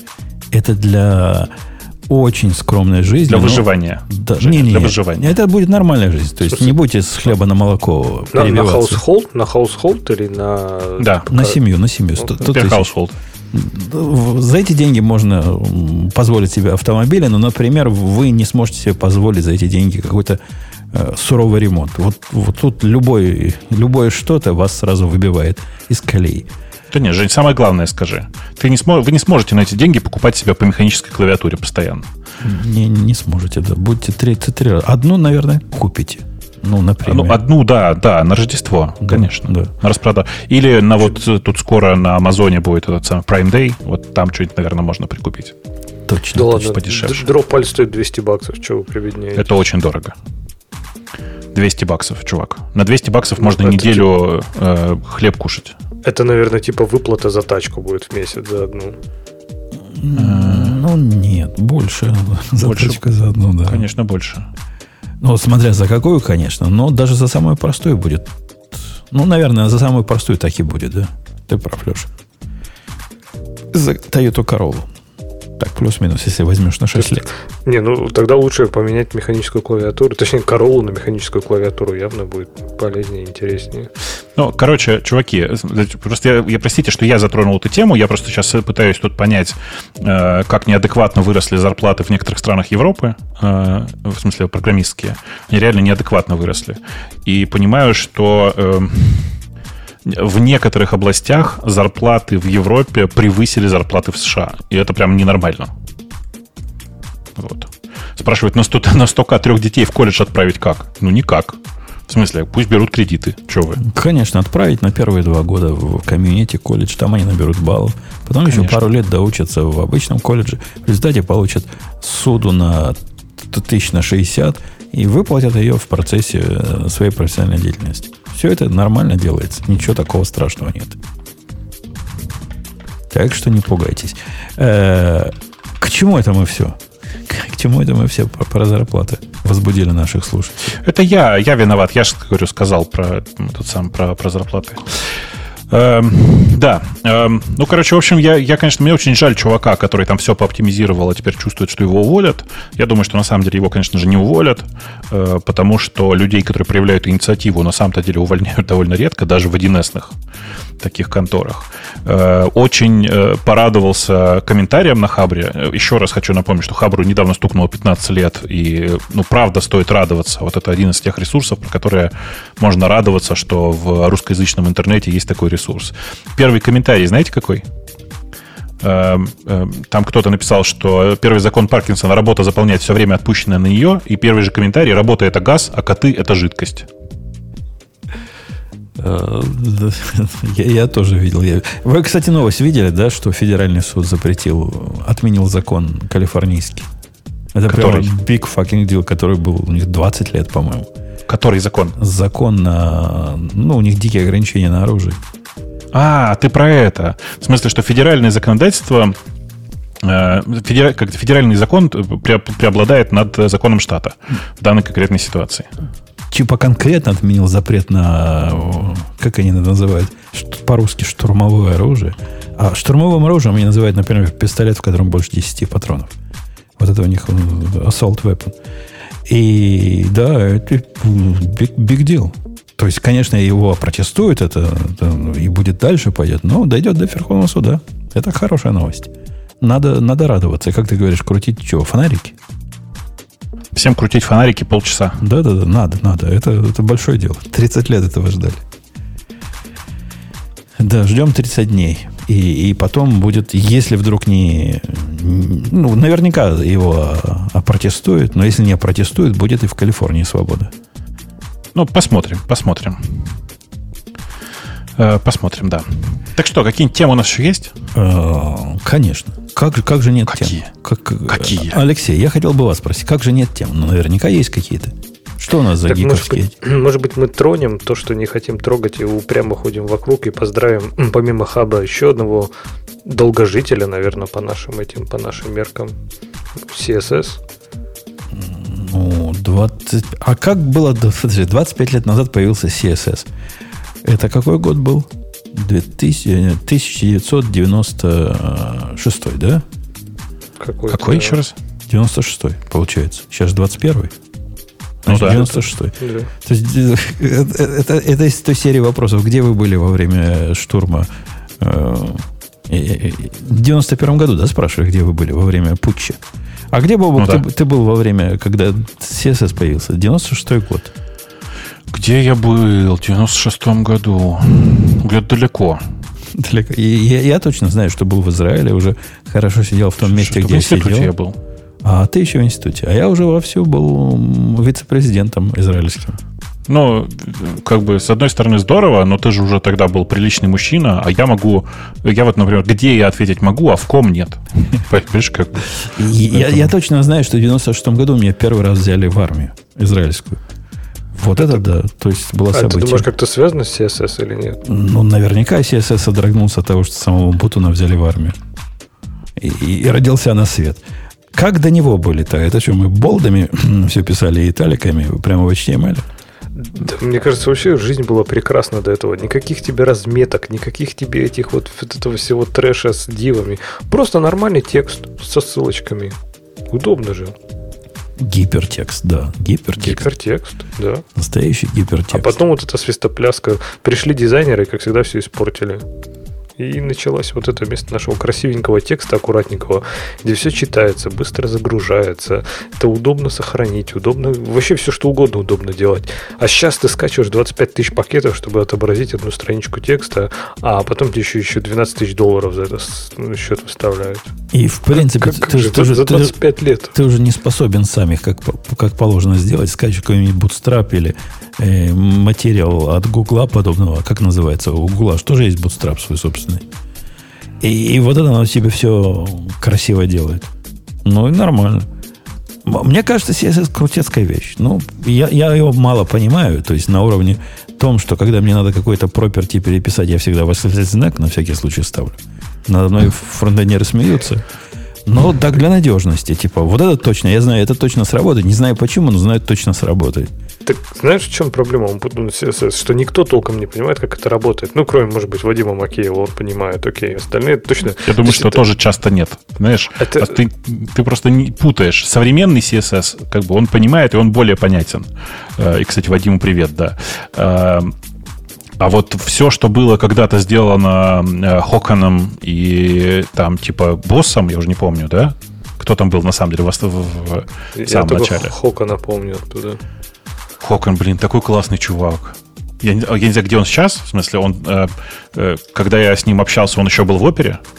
И, и прям такой классный чувак был. Но мне кажется, он-то давно перестал там работать уже, я надеюсь, по крайней мере, на это. Даже, даже мы это обсуждали, что он, по-моему, уходил из оперы куда Он должен был оттуда уйти. Назад. Сколько можно? Сколько можно? В конце концов. Если не раньше. Не, нет, он уходил оттуда в 5 лет назад, когда м, продали оперу, помнишь? Ее же ну продали да, китайцам. Да, да, да, точно. И потом он как раз вот. ходил на... Не, ну вообще CSS прям конкретно стрёмная вещь. Вот она вот прям настолько вот не программистская какая-то, она какая-то нелогичная. Вот она типа каскадная, но она в то же время ни, нифига не каскадная. То есть там и, и что старый, Почему? что... Ну, каскадная. Просто потом начались э, приколы, когда э, чуваки из Microsoft решили, что мы будем делать CSS, но только свой CSS. И в этот момент все, значит, как бы пошло по звезде более лучший. Ну, не знаю, все как-то вот там как-то не по-человечески все. То есть у него логика программиста, вот как бывает, ты сидишь, берешь какой-нибудь язык программирования, такой, ну, что-то там начинаешь делать. И раз ты вот думаешь, а, наверное, это будет работать вот так. Хоп, и она работает вот так. И ты такой, класс, и делаешь дальше. Вот в CSS вот все не так. Вот все, что вы знаете про CSS, оно все будет либо наоборот, либо поперек, либо еще как-то там пропити будут называться так, что вы просто а, никогда Алексей, в жизни ставьте восклицательные знаки, все будет так, как вы ожидаете. А ты, понимаешь, даже угадать пропити, то ты никогда не угадаешь, как она называется. Это не имеет смысла никакого, эти названия. То есть, по, поистерить их можно просто какими-нибудь иероглифами заменить. Типа как в этом, как в APL, да, вот эти буковки, циферки, вот эти хоп-хоп. И они ничего не значат. Вот так давайте пробовать надо. И я, я не помню, какой, допустим, цвет, как, как цвет задать. Я захожу в какую-нибудь ID, пишу там какой-нибудь color, она нам предлагает 50 видов колоров разных. А пробуйте, не, не, не он, явно не то поменялось. Или вообще не поменялось. И вот когда тот попадет какой-нибудь бэкграунд, он окажется. И вот, значит, оно было. Значит, все работает. И потом в итоге у тебя потом сменится бэкграунд там у, у всех элементов, которые ты не ожидал, а у тех, которые ты ожидал, оно будет меняться, но только если ты наводишь курсор мыши в левый верхний угол страницы, и вот тогда оно будет меняться, но при этом у тебя все дивы куда-нибудь уедут. Ну, сто процентов так. Дивы едут, да, иногда. Как, как едут дивы, я, я до сих пор не понимаю, почему от моих изменений в CSS таких правильных и концептуальных иногда едут дивы. Ну, на это есть специальные специалисты по CSS, которые придут и поправят. Так что нет, CSS, ну, в общем, CSS это грандиозная свалка костылей, 25 лет она как-то продержалась, а сейчас мы уже так не прикипели, это как Ватсон без трубки уже не мог. То есть мы сейчас уже, куда мы с ней денемся? Будем с этим, с этой свалкой костылей как-то пытаться взлететь. Ну, погодите, но ведь попытки-то есть и были, да, сделать из CSS нечто более концептуальное в чем у нас было? В Octopress C, CSS какой-то был или еще что-то такое. А, разные такие препроцессоры. Ну, как вокруг JavaScript. Да, такие... SCSS и прочее. SCSS, но они да. Дел... да, но они типа делают... Э, они типа, как... Не знаю, как не знаю, как, так как темплейты, не знаю, все делают его лучше. То есть нет, они делают его юзабельным, но не лучше. Ну как? Там, там так красиво. Я помню, красиво было. Там переменная, как у программиста все. В одном месте переменные определяешь, в другом месте их использование. И такие амперсандики там по, по, по кругу везде были. Хорошо было. Ну что, SCSS, ну разве не? Или уже так не носят? Не, SCSS, наверное, самое такое вменяемое сейчас, скажем так, из того, что есть на рынке. Э, а нам какой-то еще SAS, SASS. Это, это что-то другое или то, что... Нет, это он и был. Это он и был, да? SCSS из SASS это, короче, SASS это э, хамл для CSS кода. Короче, шаблоны для CSS кода. Око, да, да, да. Ну, когда... Ладно. То, то, что ты хамл вспомнил в этом предложении, тоже не делает CSS и, и всему этому честь. Да, прости, прости, я сейчас пойду рот проплащу. Э, Леха, ты тему принес. Ты, нам надо выпить за это или погрустить по этому поводу? Нет, тему не я принес, кстати. Кто, кто сказал, мы обходим ее, обходим, как не ты? Только сейчас принес. А, принес, я выбрал ее. Да. Но я не принес а, ее. Да. Не, выпить, да, наверное, придется, но я к тому, что вообще в целом меня расстраивает иногда направление движения технологий. То есть, когда ну, вот реально ты смотришь, из чего мы делаем софт, и реально становится страшно. То есть вот на этом на всем держится современный интернет. И прям иногда реально не по себе, когда ты смотришь на какие-то реакты с CSS. -ами. А, с, точ, а с точки зрения вот этих э, ну, тренированных людей, э, мне хотелось бы их мнение узнать. Пусть нам в чатике тренированные люди скажут. CSS это такое же э, говнище, как Леха пытается рассказать, или это нормальная, проверенная, надежная технология, которой особых претензий нет, и все с ней понятно, как делать. Расскажите нам, специалисты, которые с этим работают, а они, как Леха, трогают ее иногда и убегают в крики.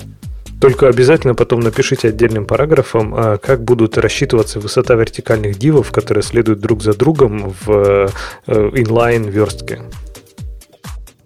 Ну вот человек, которому я доверяю мнение, Паша говорит, что хрень это все, но сейчас оно лучше становится.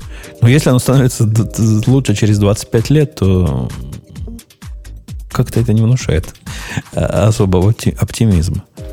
Слушайте, у меня к вам вопрос из области экономики. Э, у меня тут в параллельном трейде обсуждается модель такая, в которой э, группа хороших людей, которые знают друг друга, ответственно собираются вместе, образуют такой, знаешь, э, как бы сказать, сообщество людей, такое агентство, я бы сказал, вот какое. Это такое агентство людей, где все знают друг друга, у всех типа агентство, у них общее на всех, типа там их 20 человек. И они коллективно ходят из компании в компанию, из проекта в проект и там что-нибудь делают как это назвать с точки зрения... Ну, типа, агентство же слово плохое, это же не агентство, на самом деле, и не аутсорс-компания. Что это? Я вот голосую за слово кооператив. А вам как? То у него такой осадочек есть из моих из моей моего я, детства. Я понимаю, я понимаю. Я больше того, я предложил уже людям назвать его сразу же кооператив. Либо у меня два варианта: либо кооператив озера, либо кооператив солнышко. Э, оба хорошие названия. Вот. Но э, пока я не могу придумать другого альтернативного названия, кроме как слова кооператив. Кооператив программистов, как тебе?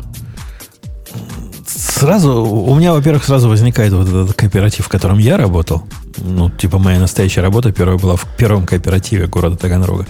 А во-вторых... Ты сразу... кооператор, что ли? Да-да, сразу ассоциация с гаражами. Вот кооператив это про гаражи.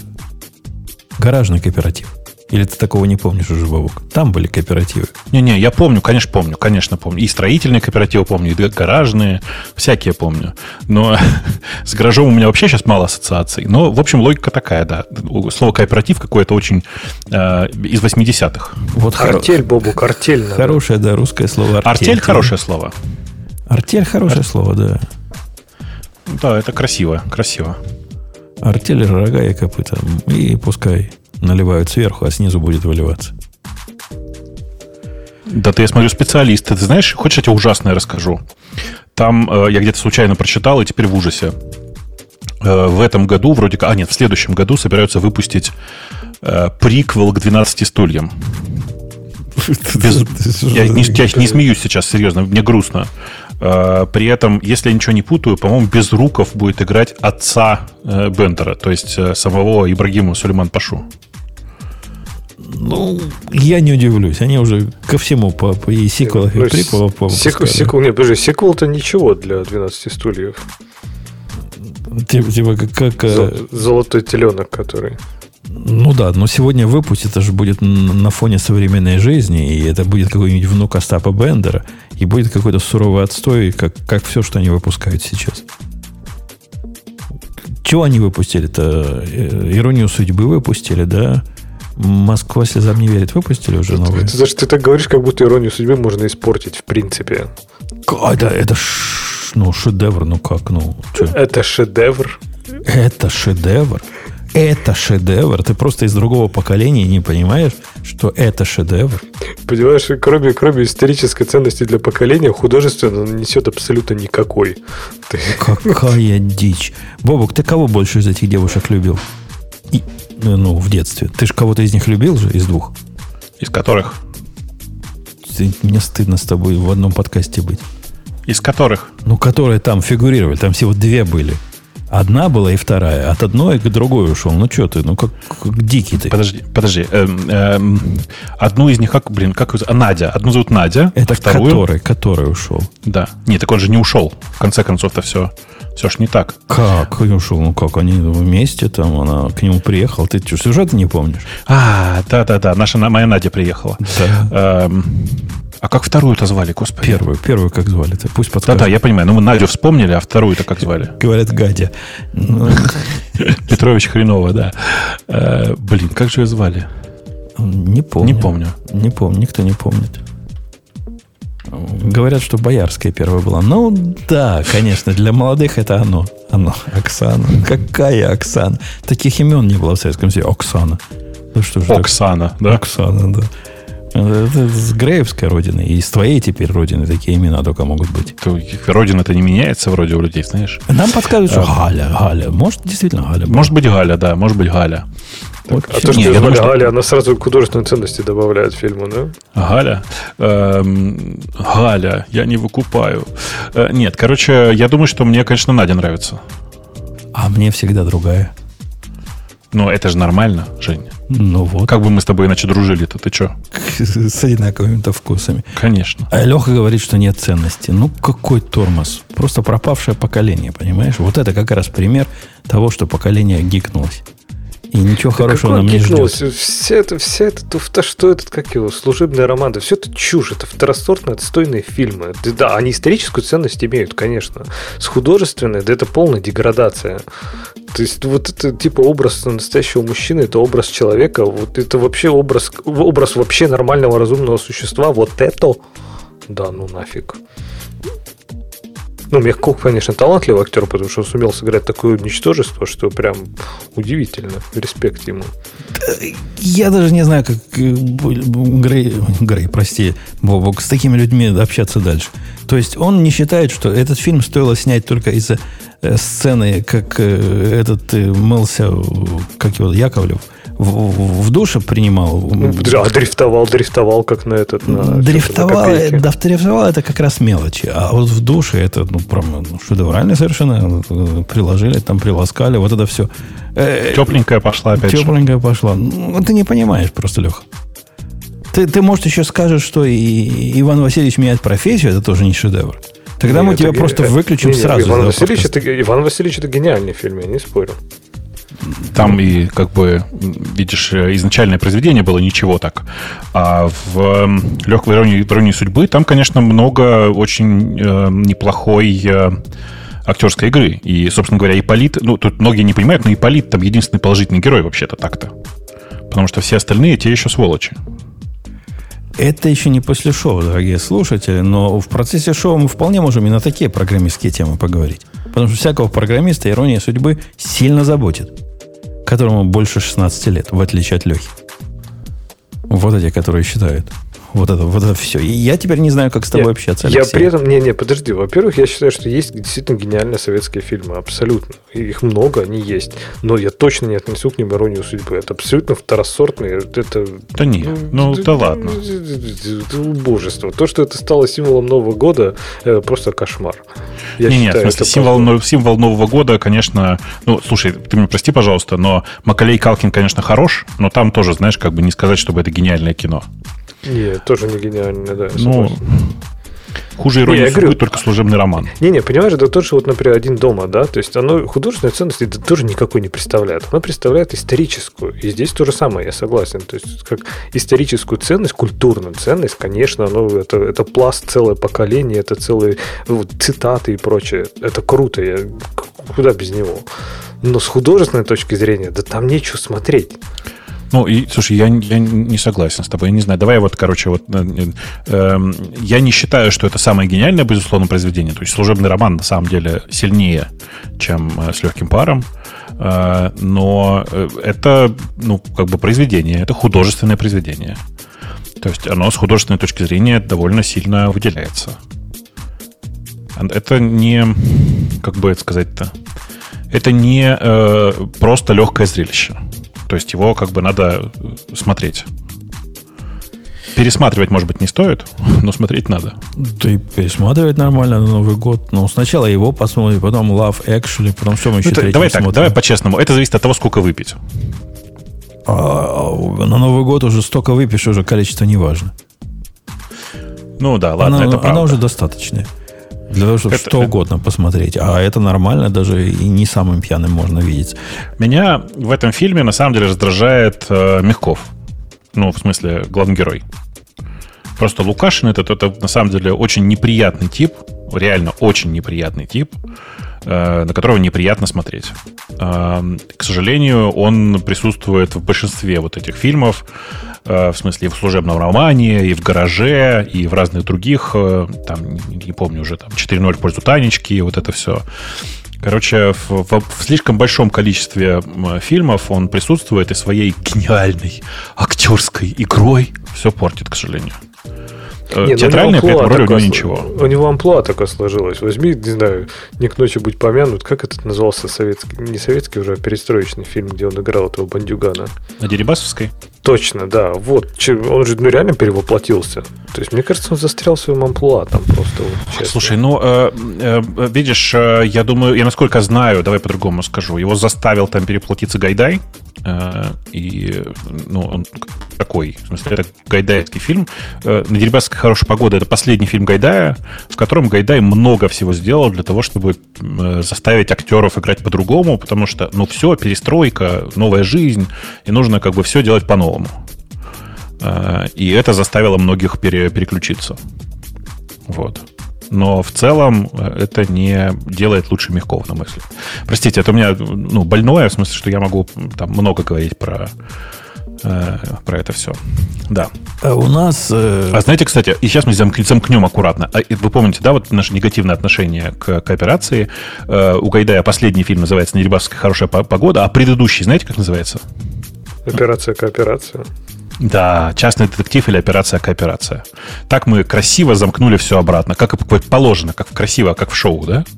То есть это не, не случайно же, просто не то, что мы... Конечно, вы просто люди думают, что мы случайно нести. генерируем эти диалоги. А у нас все заранее срежиссировано. Было бы круто, если бы ты сейчас вывел нас на тему таким образом. И в результате мы хотим поговорить про э, нечто. Например, из этого всего, что мы разговаривали, явно следует, что майкрософтовские попытки написать, э, генерить код вместо программистов с использованием GPT-3, GPT-3, и все это своими словами описывать по-человечески, это, ну, примерно как операция кооперация. Только хуже. Или лучше. Ты, Бобук, специалист по GPT. Это как, это как новая амплуа мягкого, давай скажем так. Наверное, наверное. Расскажи нам, как пишут теперь на человечьем языке, и, и из этого программистов увольняют, а код оно само делает, и все само работает. Ну, там не совсем так. Это известная история. Значит, в, э, есть большое исследование вокруг GPT-3 и попыток э, сделать так, чтобы э, компьютер сам генерил текст. Просто абстрактно текст для начала. Причем текст такой, какой бы написал живой человек. И кто-то гениальный, на самом деле нет, подумал, что, наверное, неплохо бы взять и внутрь PowerApps, PowerApps это PowerApps это, короче, такой набор приложений для Microsoft Office, в первую очередь, который позволяет, типа, делать довольно продвинутые всякие фильтры и разные системы для э, работы с данными во многом. А там, э, как вы понимаете, иногда нужно писать э, там SQL-запросы, например. И довольно простой подход вида «давайте сделаем, чтобы вместо SQL-запроса можно было просто прямым текстом написать что-то», по-моему, вот это неплохая идея для применения как раз системы генерации кода. Как это выглядит? Ну, э, в том примере, который есть у нас, я на самом деле немного этих примеров видел. Посмотреть его пока в действии еще нельзя толком. Э, в смысле, оно есть, но очень приблизительно. Это когда ты идешь куда-нибудь, например, давайте для простоты сейчас представьте себе, что у вас есть Excel, и вам нужно в какой-то колонке, э, там, типа, какую-то агрегацию. Например, вы говорите, а, хочу, чтобы в этой колонке были все данные из колонки А, только еще умноженные на B и разделенные на C. Ну так, для простоты. Вот оно как бы берет из, из обычного текстового языка делает вам формулу. Не, оно не это так, очень оно- примитивно. Оно, оно, Сейчас. по-моему, круче умеет. Хочешь Сейчас, сказать, стой. хочу Оно- с- засуммировать все зарплаты и получить вычеты налогов. Ну, Оно конечно, само да. понимает. Конечно, конечно. Просто если у тебя колонка подписана, то само, само понимает. Э, так вот, эм, э, примерно в таком виде, в виде, когда можно там какие-то простые колонки просуммировать, оно на самом-то деле уже работает. И это несложно. Но они хотят пойти дальше и в PowerApps там делать типа сложные фильтры, которые описаны с помощью э, простой, как они пишут, идеи. У них формулировка такая. А, Или там типа элемент интерфейса, где типа кнопка, при нажатии на которую открывается форма, с помощью которой заполняется вот такая-то таблица. То есть всякие такие штуки. И вроде бы оно у них как-то худо-бедно работает. Э, Я не уверен, не уверен, что оно прям должно так работать. Вот. Э, И если вы пробовали когда-нибудь писать на этом PowerFX, в который у них все транслируется, это тоже такой себе странный язычок, честно скажу. Вот. Но в целом э, сама, сам по себе заход, мне кажется, довольно адекватным. Ну, типа, действительно, для некоторого подмножества программистских задач сделать генерацию формул, давайте, или простых кусков кода из простого текста несложно. И вот это вот то, что они и делают. Бобок, поскольку ты главный по искусственному интеллекту и машинному обучению, я к тебе. Я к тебе с этой бедой. У меня э, в, определенное время назад уже весь дом перешел на умный дом. Настолько, что нет никакого плана для бэкапа. Ну, то есть закрыть э, трисы, которые сверху, можно только через, через Siri. И выключить лампочки все одним ударом можно только через Siri. И все вот это сделать. И все это завязано на разные, я не помню, сцены у них это называется, или automation. Короче, я говорю Сирии, спокойной ночи. Она говорит, сейчас, сейчас все сделаем. И сделает. Вчера вечером, знаешь, что произошло, когда я сказал спокойной ночи? Не сработало. Она говорит, и тебе спокойной ночи. О, Так мило. Вот просто вообще, она не поняла, что... Я еще раз говорю, спокойной ночи. Она говорит, ну да, и тебе. Спать пора, иди. Иди. Короче, ваш вот этот искусственный интеллект полный отстой. Что такое? Что за дела? Слушай, э, это просто проблемы не искусственного интеллекта, а я думаю, на самом деле, систем вокруг него. Потому что, э, смотри, современные системы типа, примерно типа искусственного интеллекта, они на самом деле состоят из двух слоев. Э, Верхний слой, то есть первичный слой, наз- называется болталка. Э, И эта болталка, она отвечает на те вопросы и, и как бы реагирует на те штуки, которые не связаны с э, э, какими-то важными вещами. Потому что для важных вещей есть второй, второй слой, который называется рефлексы. Ну так, если сильно упрощать. Рефлексы это как раз то, что ты можешь запрограммировать. И вот этот вызов сцены, про который ты говоришь, это вообще-то рефлекс. То есть это такая штука, про которую написано, что когда говорят э, спокойной ночи, то надо вызывать, там надо открывать сцену сцену 1 или там сцену 2. А, по какой-то причине у нее рефлекты, у нее рефлексы отключились. То есть, на самом деле, ты наткнулся на типичный сбой. Было бы здорово, если в этот момент ты бы мог сказать «Привет, Сири, кажется, у тебя внутри что-то поломалось. Сообщи об этом ведущему разработчику». Правда же? Ведущий разработчик охренел бы, конечно, от этого, но тем не менее. Слушай, а вы, ты видел эм, голосовое управление для VS Code? Нет. А что О, сейчас я, делать? сейчас я закину это. Сейчас я кину тебе это, ты, ты кинешь это в э, темы, потому что мне кажется, что это гениально просто. Эм, Там какие-то чуваки решили сделать очень простое дополнительное голосовое управление для VS Code. Сейчас я его найду. У меня оно где-то даже забукмаркано. Почему-то я его не положил в этот самый. Это типа, чтобы матом отменять последние действия. такой, Ты можешь это сделать, потому что там все это настраивается. То есть вместо бэкспейса fuck. Fuck, fuck, fuck. И оно делает бэкспейсы.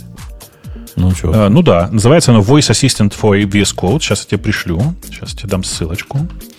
Э, В ведущие, да, вот сюда, вот, вот. Держи. Значит, смотрите, это extension для VS Code, который умеет, когда ты голосом говоришь, э, вызывать э, нужные тебе шаблоны, создавать, ну, типа, не шаблоны, как называется, э, ну, типа, дополнения. Вот они тут в примере, типа, пишут, создать публичную функцию. Она фигак и разворачивает тебе это все, тебе разворачивает шаблон публичной функции. Ты говоришь, создай класс. Она тебе создает шаблон класса. Ну и всякое такое. Вот как бы такие штуки.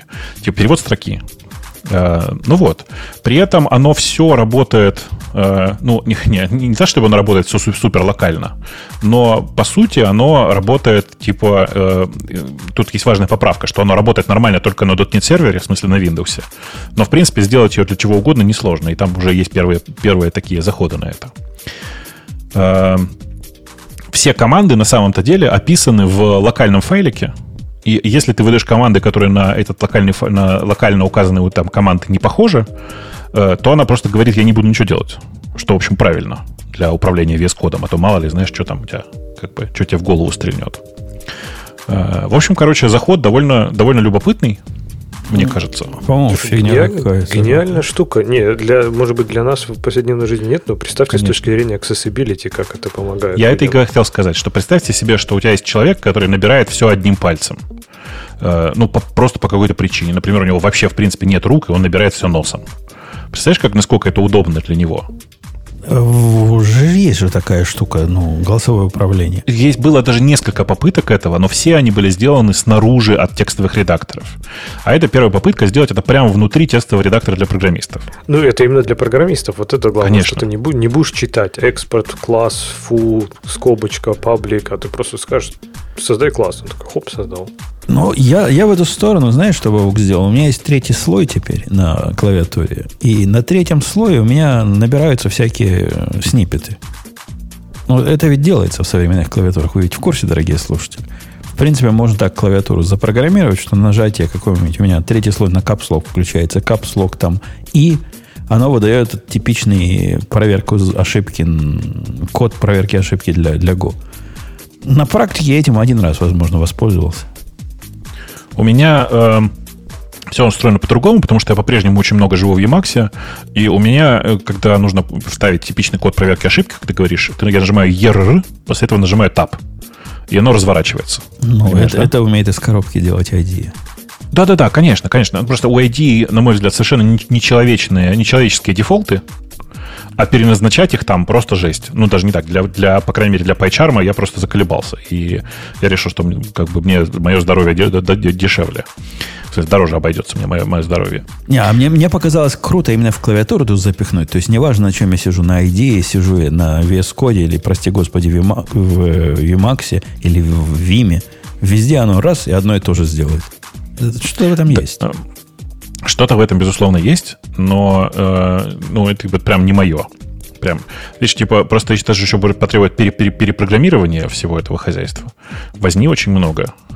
Ну, сохраняешь в QMK JSON файлами, прямо руками пишешь. Да-да-да, да, конечно, конечно, конечно. Возьми просто каждый раз перепрошивать вот это все, знаешь, э, как бы это, мне кажется, уже тяжеловато все-таки. Э, ну, но вообще сам заход интересный. В смысле, я, может быть, попробую тоже что-нибудь такое более длинное туда внести.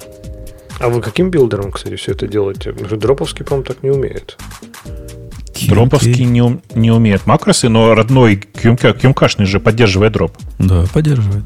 А, там прям можно этот бинарик скачать и залить его будет? Ну да, фреймваре тебе даст и... Mm-hmm. Все, то, все то же самое, Хорошо. менее красивый гуй, но больше возможностей. Да, и самая проблема с этим гуем будет в том, что он не хранит состояние. Когда ты закроешь, все, он в Local Store ни в каком не хранит, в отличие от э, альтовского. Да, но там можно JSON сохранить и JSON загрузить. Да, надо иметь в виду, что сохраняй. Сохраняй, а то будет поздно. Там есть GUI. Да, там такие есть GUI. Ну, в каком-то смысле это GUI. Веб, веб-интерфейс. Да, да. QMK конфигуратор называется этот GUI. Тоже, да, зафанател в конце концов от QMK. Невозможно. Ты как это подсаживаешься на него, и все. Смысле, Она, ну... Оно дело такое, понимаешь, начинается с малого. Например, мне оказалось очень удобно page up, page down, чтобы они были в самой нижней позиции в правом ряду. И я не согласен теперь без этого жить. Я не хочу, чтобы было как по умолчанию, но они в середине почему-то. И, а как это сделать? Ну, QMK. А потом хочется большего, да, добавить еще чего-нибудь, добавить еще чего-нибудь. И так оно и нарастает потихоньку. Да, я, я без него уже жить не могу. Но особенно на маленькой клавиатуре, где клавиш-то мало, ну, тут просто необходимость. На 75% наверное, можно жить и без всего этого. То есть я, по большому счету, могу понять, почему такой, такой малый акцент на совместимость QMK в, в JMK Pro в этой был. Угу. Там и так угу. уже все вроде есть, уже ничего не надо. Но нам, нам гикам, да. Хотелось бы. Давайте пойдем на тему наших слушателей. Я их выберу в отсутствие игры. Вот темы слушателей выбрал. А, как мы их сортируем? По лучшим, да? Обычно так говорят, делают. С такой, ну, а, пять, э, пять уроков, которые чувак выучил, общаясь с год, два года. Тут что, реально, после двух лет общения с Go он пишет обучающие статьи? Почему нет? Не, не то, что это малый срок, но как это, через 22 года. Ну, вот Леха написал мой опыт общения с Спрингом через 17 лет. Я бы э, с удовольствием это почитал бы. А через два года, ну, это... Слушай, ну, э, чувак, у чувака есть смелость, видишь? Он написал, что через два года, а мог бы написать, что я с Go уже очень давно и хочу вам рассказать, не указывая конкретный срок, и ты бы прочитал. Ну, на фоне того, что большинство подобных статей через две недели общения с Go выходит, это, конечно, прогресс, прогресс. А, о чем он тут говорит? О том, что ну, вот эти манс он по, Слушай, а кто-то до сих пор, да, просто про горутины говорит, что это гринтреды? Ну, он таких и называет, что это гринтреды, да. Просто да. сама концепция гринтредов, она же появилась с Java, напомню. И джавовские гринтреды и э, горутины, они довольно сильно отличаются. Кстати, вот эта, вот эта идея, которая не только он, я не только его видел, который пытается впихнуть и каналы, и вот это обмен данными как средство организации параллельных или конкурентных вычислений исключительное средство. Мне это видится концептуальной ошибкой. То есть не надо совать туда в те места, где замечательные мьютексы работают, не надо туда пытаться всунуть канал. В результате оно работать-то будет, только сложнее будет. Зачем вам этот добавленный а, подожди, а, а что, что имеется в виду? Ну, типа, ну, в принципе, он пытается сказать, я такое мнение видел, что любой, вот есть тебе любое место, где тебе надо э, лог, или там read лог, или mutex, или семафор, ну, чего угодно. Вот сразу бей себя по рукам и коммуницируй через каналы. Делай какой-то пол каналу и через него посылай, и вот таким образом разруливай. Ну, можно и так, конечно, но получится сложно. Я не понимаю смысла этой сложности, кроме идеологической. Так, а у вас там с этими, с нормальными локами и мьютексами не сломается многопоточность? Он там не залучит единственный поток какой-нибудь? Да так же, так же, как везде. Ну, ничем наши мьютексы от ваших не отличаются. Подожди, от нашей Mutex я создаю потоки вручную в Java в той же. Ну, а... Ну, а где же ты потоки не создаешь? Окей. Go. А ну, Mutex-то будет точно так же реагировать. Ну, то есть Mutual Access будет заблокирован при попытке его произвести. Вообще разницы нет, чем ты создал поток. Нет, так, а я к тому, что ты же потоки не создаешь в Go. Ну, ты не создаешь Или потоки. ты прямо руками все. Не, ну ты не создаешь потоки, но ты запускаешь конкурентные, я не знаю, как их назвать, штуки выполнения. И они точно так же себя будут ввести, эти штуки исполнения с точки зрения конкурентного лока, как и потоки. Ничего тут не отличается особо. Да. Ну, э, если, если у вас есть модель, в которую обмен э, сообщениями через каналы вкладывается, то ради бога. Но натягивать вот эту... Кого натягивают? Сову на, на глобус. Ну, не надо, не надо так стараться. Не надо из этого миссию устраивать и крестовый поход в эту сторону. Э, если, может быть, синглтон, сделай синглтоном, но сделай его правильно, то он про то, что он once, что ли, нашел для себя. Sync once. Да, да, да, я тоже промотал вниз Sync просто. Sync нашел, ну, окей. Ну, такое, да, себе вроде бы тоже действительно в туториале должно быть написано про Sync Once. Да, имею в виду, что блокинг... Это... А, это он про то, что необходимо тайм-ауты везде прописывать, и если, если это длинная операция, то контекст передавать. Но это тоже как бы Два года не надо было учиться, чтобы это знать. Да, это, конечно, детская история. Я тоже, и тоже она есть в туториалах. Ну, контекст, надо сказать, относительно свежая штука. Может, как раз, когда он начинал с Go, как раз они и появились. Э, graceful Termination и Cleanup. Ну, окей. Хорошо бы делать так, да, и не делать иначе. Хотя... Слушай, интересно, откуда он пришел, что он не, не думал вообще про это? Не, ну хотя я как раз из тех людей, которые считают, что и правильный шатдаун, э, Леха, наверное, со мной не согласится, это тоже зачастую излишество.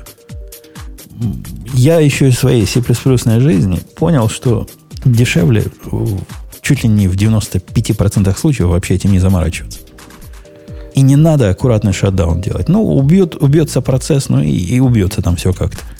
Не, у тебя проблемы начнутся со всякими там, ну, возможно, у тебя не начнутся, но если ты работаешь с каким-то, не знаю, Kubernetes или любым, любым другим шедулером контейнеров, там, где у тебя важно, например, что все бегущие запросы там добежали, да, например, твой HTTP, иначе у него там сорвет башню, и в лучшем случае он сделает ретрай, а в худшем там у тебя будет, я даже не знаю, что там у тебя будет, поэтому, ну, типа, хотя бы дать завершиться текущим HTTP запросом, неплохая идея, если можно. Да, да как тебе сказать? Ну, вот это, вот это как раз раз вот эти 5% случаев, где это важно.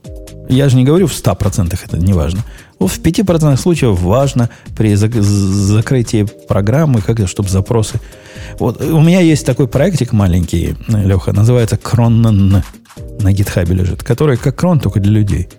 И в этом крон я впендюрил э, termination, вот эту всю логику. Идея была в том, что если кто-то собирается затерминейтить э, сам кронер этот, сам запускатель, а он какие-то процессы запустил, он даст этим процессом какое-то время завершиться. Фича оказалась бесполезной более чем полностью. Потому что, ну как, как, вот как это? Вот, как ты себе это представляешь? А вдруг у меня процесс 4 часа бежит? Ну, то есть я ему дам 15 секунд завершиться, а он не завершился, и чего дальше? Ну, так же грохать. Так с самого ну, начала понятно. надо было грохать. Не-не, а почему с самого начала? Просто фишка в том, что у тебя, конечно, должен быть какой-то тайм-аут. Понятно. Но типа для тех, которые бегут 4 часа, наверное, нет таски. Но таска, которая там бежит, не знаю, 15-10 секунд, а у тебя Graceful Shutdown окно 15, и она успеет штатно завершиться. Иногда, усп... иногда успеет, иногда не, не успеет. Ну, и... С запросами, скажем так, это актуальнее, да? Запросы по 4 часа не бегут все-таки у тебя. Ну, возможно, ну, возможно. Могут, могут бежать, но все-таки, скорее всего, нет. Хотя, если взвесить вот это количество добавочной сложности, которую тебе для этого надо реализовать, а, а это ведь реально, ну, это по сложности задача сравнима с правильной инвалидацией кэша. Правильное завершение всего – это страшное дело. И самая реальная причина, по которой меня в эту сторону тянет это делать, это если у тебя есть интеграционный тест, который много раз твой процесс целиком запускает, целиком останавливает – но вот тут какой-то появляется, в общем, необходимость в таком шатдауне аккуратненьком. Но, опять же, это проблема выстрела самому себе в ногу. Ну, значит, не надо было таких э, интеграционных тестов делать, которые заставляют тебя писать лишний код. У меня, у меня, Леха, такой рабочий крестьянский подход. Не пиши лишнего кода.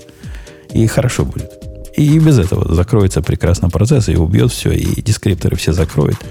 Ну, если убить процесс, то, конечно, все закроют. Куда Ну, денется? конечно, никакой утечки не будет, ничего не надо. Все, все, и память освободить. Все, память освободить. Ну, больше нас ничего не интересует. Да, отдашь ему докеру restart always, и он будет его рестартовать, пока вдруг счастливым образом он правильно не поднимется после этого. Что там еще? Go Modulus. Окей, он для себя и модуль открыл, да, что ну ладно, в Go 11 появились, 1.11 появились модули, молодец, надо пользоваться. И, ну да, надо пользоваться. Вопросов больше не имею. И не, не, не показательные уроки. То есть да мало, нет, мало чего он гениального нам рассказал. Я не знаю, почему слушатели дали ему 11 плюсиков. Э, не, не знаю, не знаю. Мне больше следующая статья нравится. Куда деваются программисты в старости, есть ли кодирование после 40? Женя, у тебя там как? Мне надо дрожащим старческим голосом. Да, одним пальцем. Хотя нет, наоборот, я, я добился уже 50 символов в, мин, в минуту. Я уже дошел до 50. Так что наоборот, после 40... Раньше-то по молодости-то так не мог. Конечно, а сейчас, о! Сейчас, ох, орел просто пишу. Фигня, конечно, получается, но символы просто вылазят во все. А, а в чем, собственно, история? В том, что у нас э, мозговые клетки разжижаются, да, от возраста. Че, да хрен его знает. Слушай, мне кажется, что это частый такой разговор про то, что э, всегда найдется молодой программист, который делает это лучше. Э, при этом метрика для лучше выбирается каждый раз мне совершенно непонятно. Лучше это как? Вот, по Но какому критерию? Он какую-то модную технологию использует, не то, что ты старпер. Я тоже модную могу. А, а у него еще моднее. А, у тебя, например, а он на Erlang не может зато. А у него зато какой-нибудь модный JavaScript с каким-то свежим билдером, который только вчера вышел. А ты про него даже и не слышал. Да я, в принципе, тоже, в принципе, что-то могу, наверное. Но, как бы, видишь, мне не хотелось бы на JavaScript писать. Может, в этом дело? Вот, видишь. И поэтому на сцене, где сидят молодые и красивые, тебя не посадят. Тебя за стол для гостей только. Мне кажется, Это все очень хорошо. просто. Уже, наверное, в с какого-то возраста ну, опытные программисты уходят в всякие там, не знаю, тулзы О, и кстати. прочие уже делают для молодых программистов. Кстати, тут фотография вот эта, где много программистов сидит, видите, да, в этой статье? Она э, South by Southwest 2016. Я был на этой конференции, и там был на одной из панелей. Поэтому тут такое, знаете. Ну, так ты в 16 году еще Орел был, это сейчас ты уже развалина. Да, ну, да, да. Приходится опираться на палочку-то.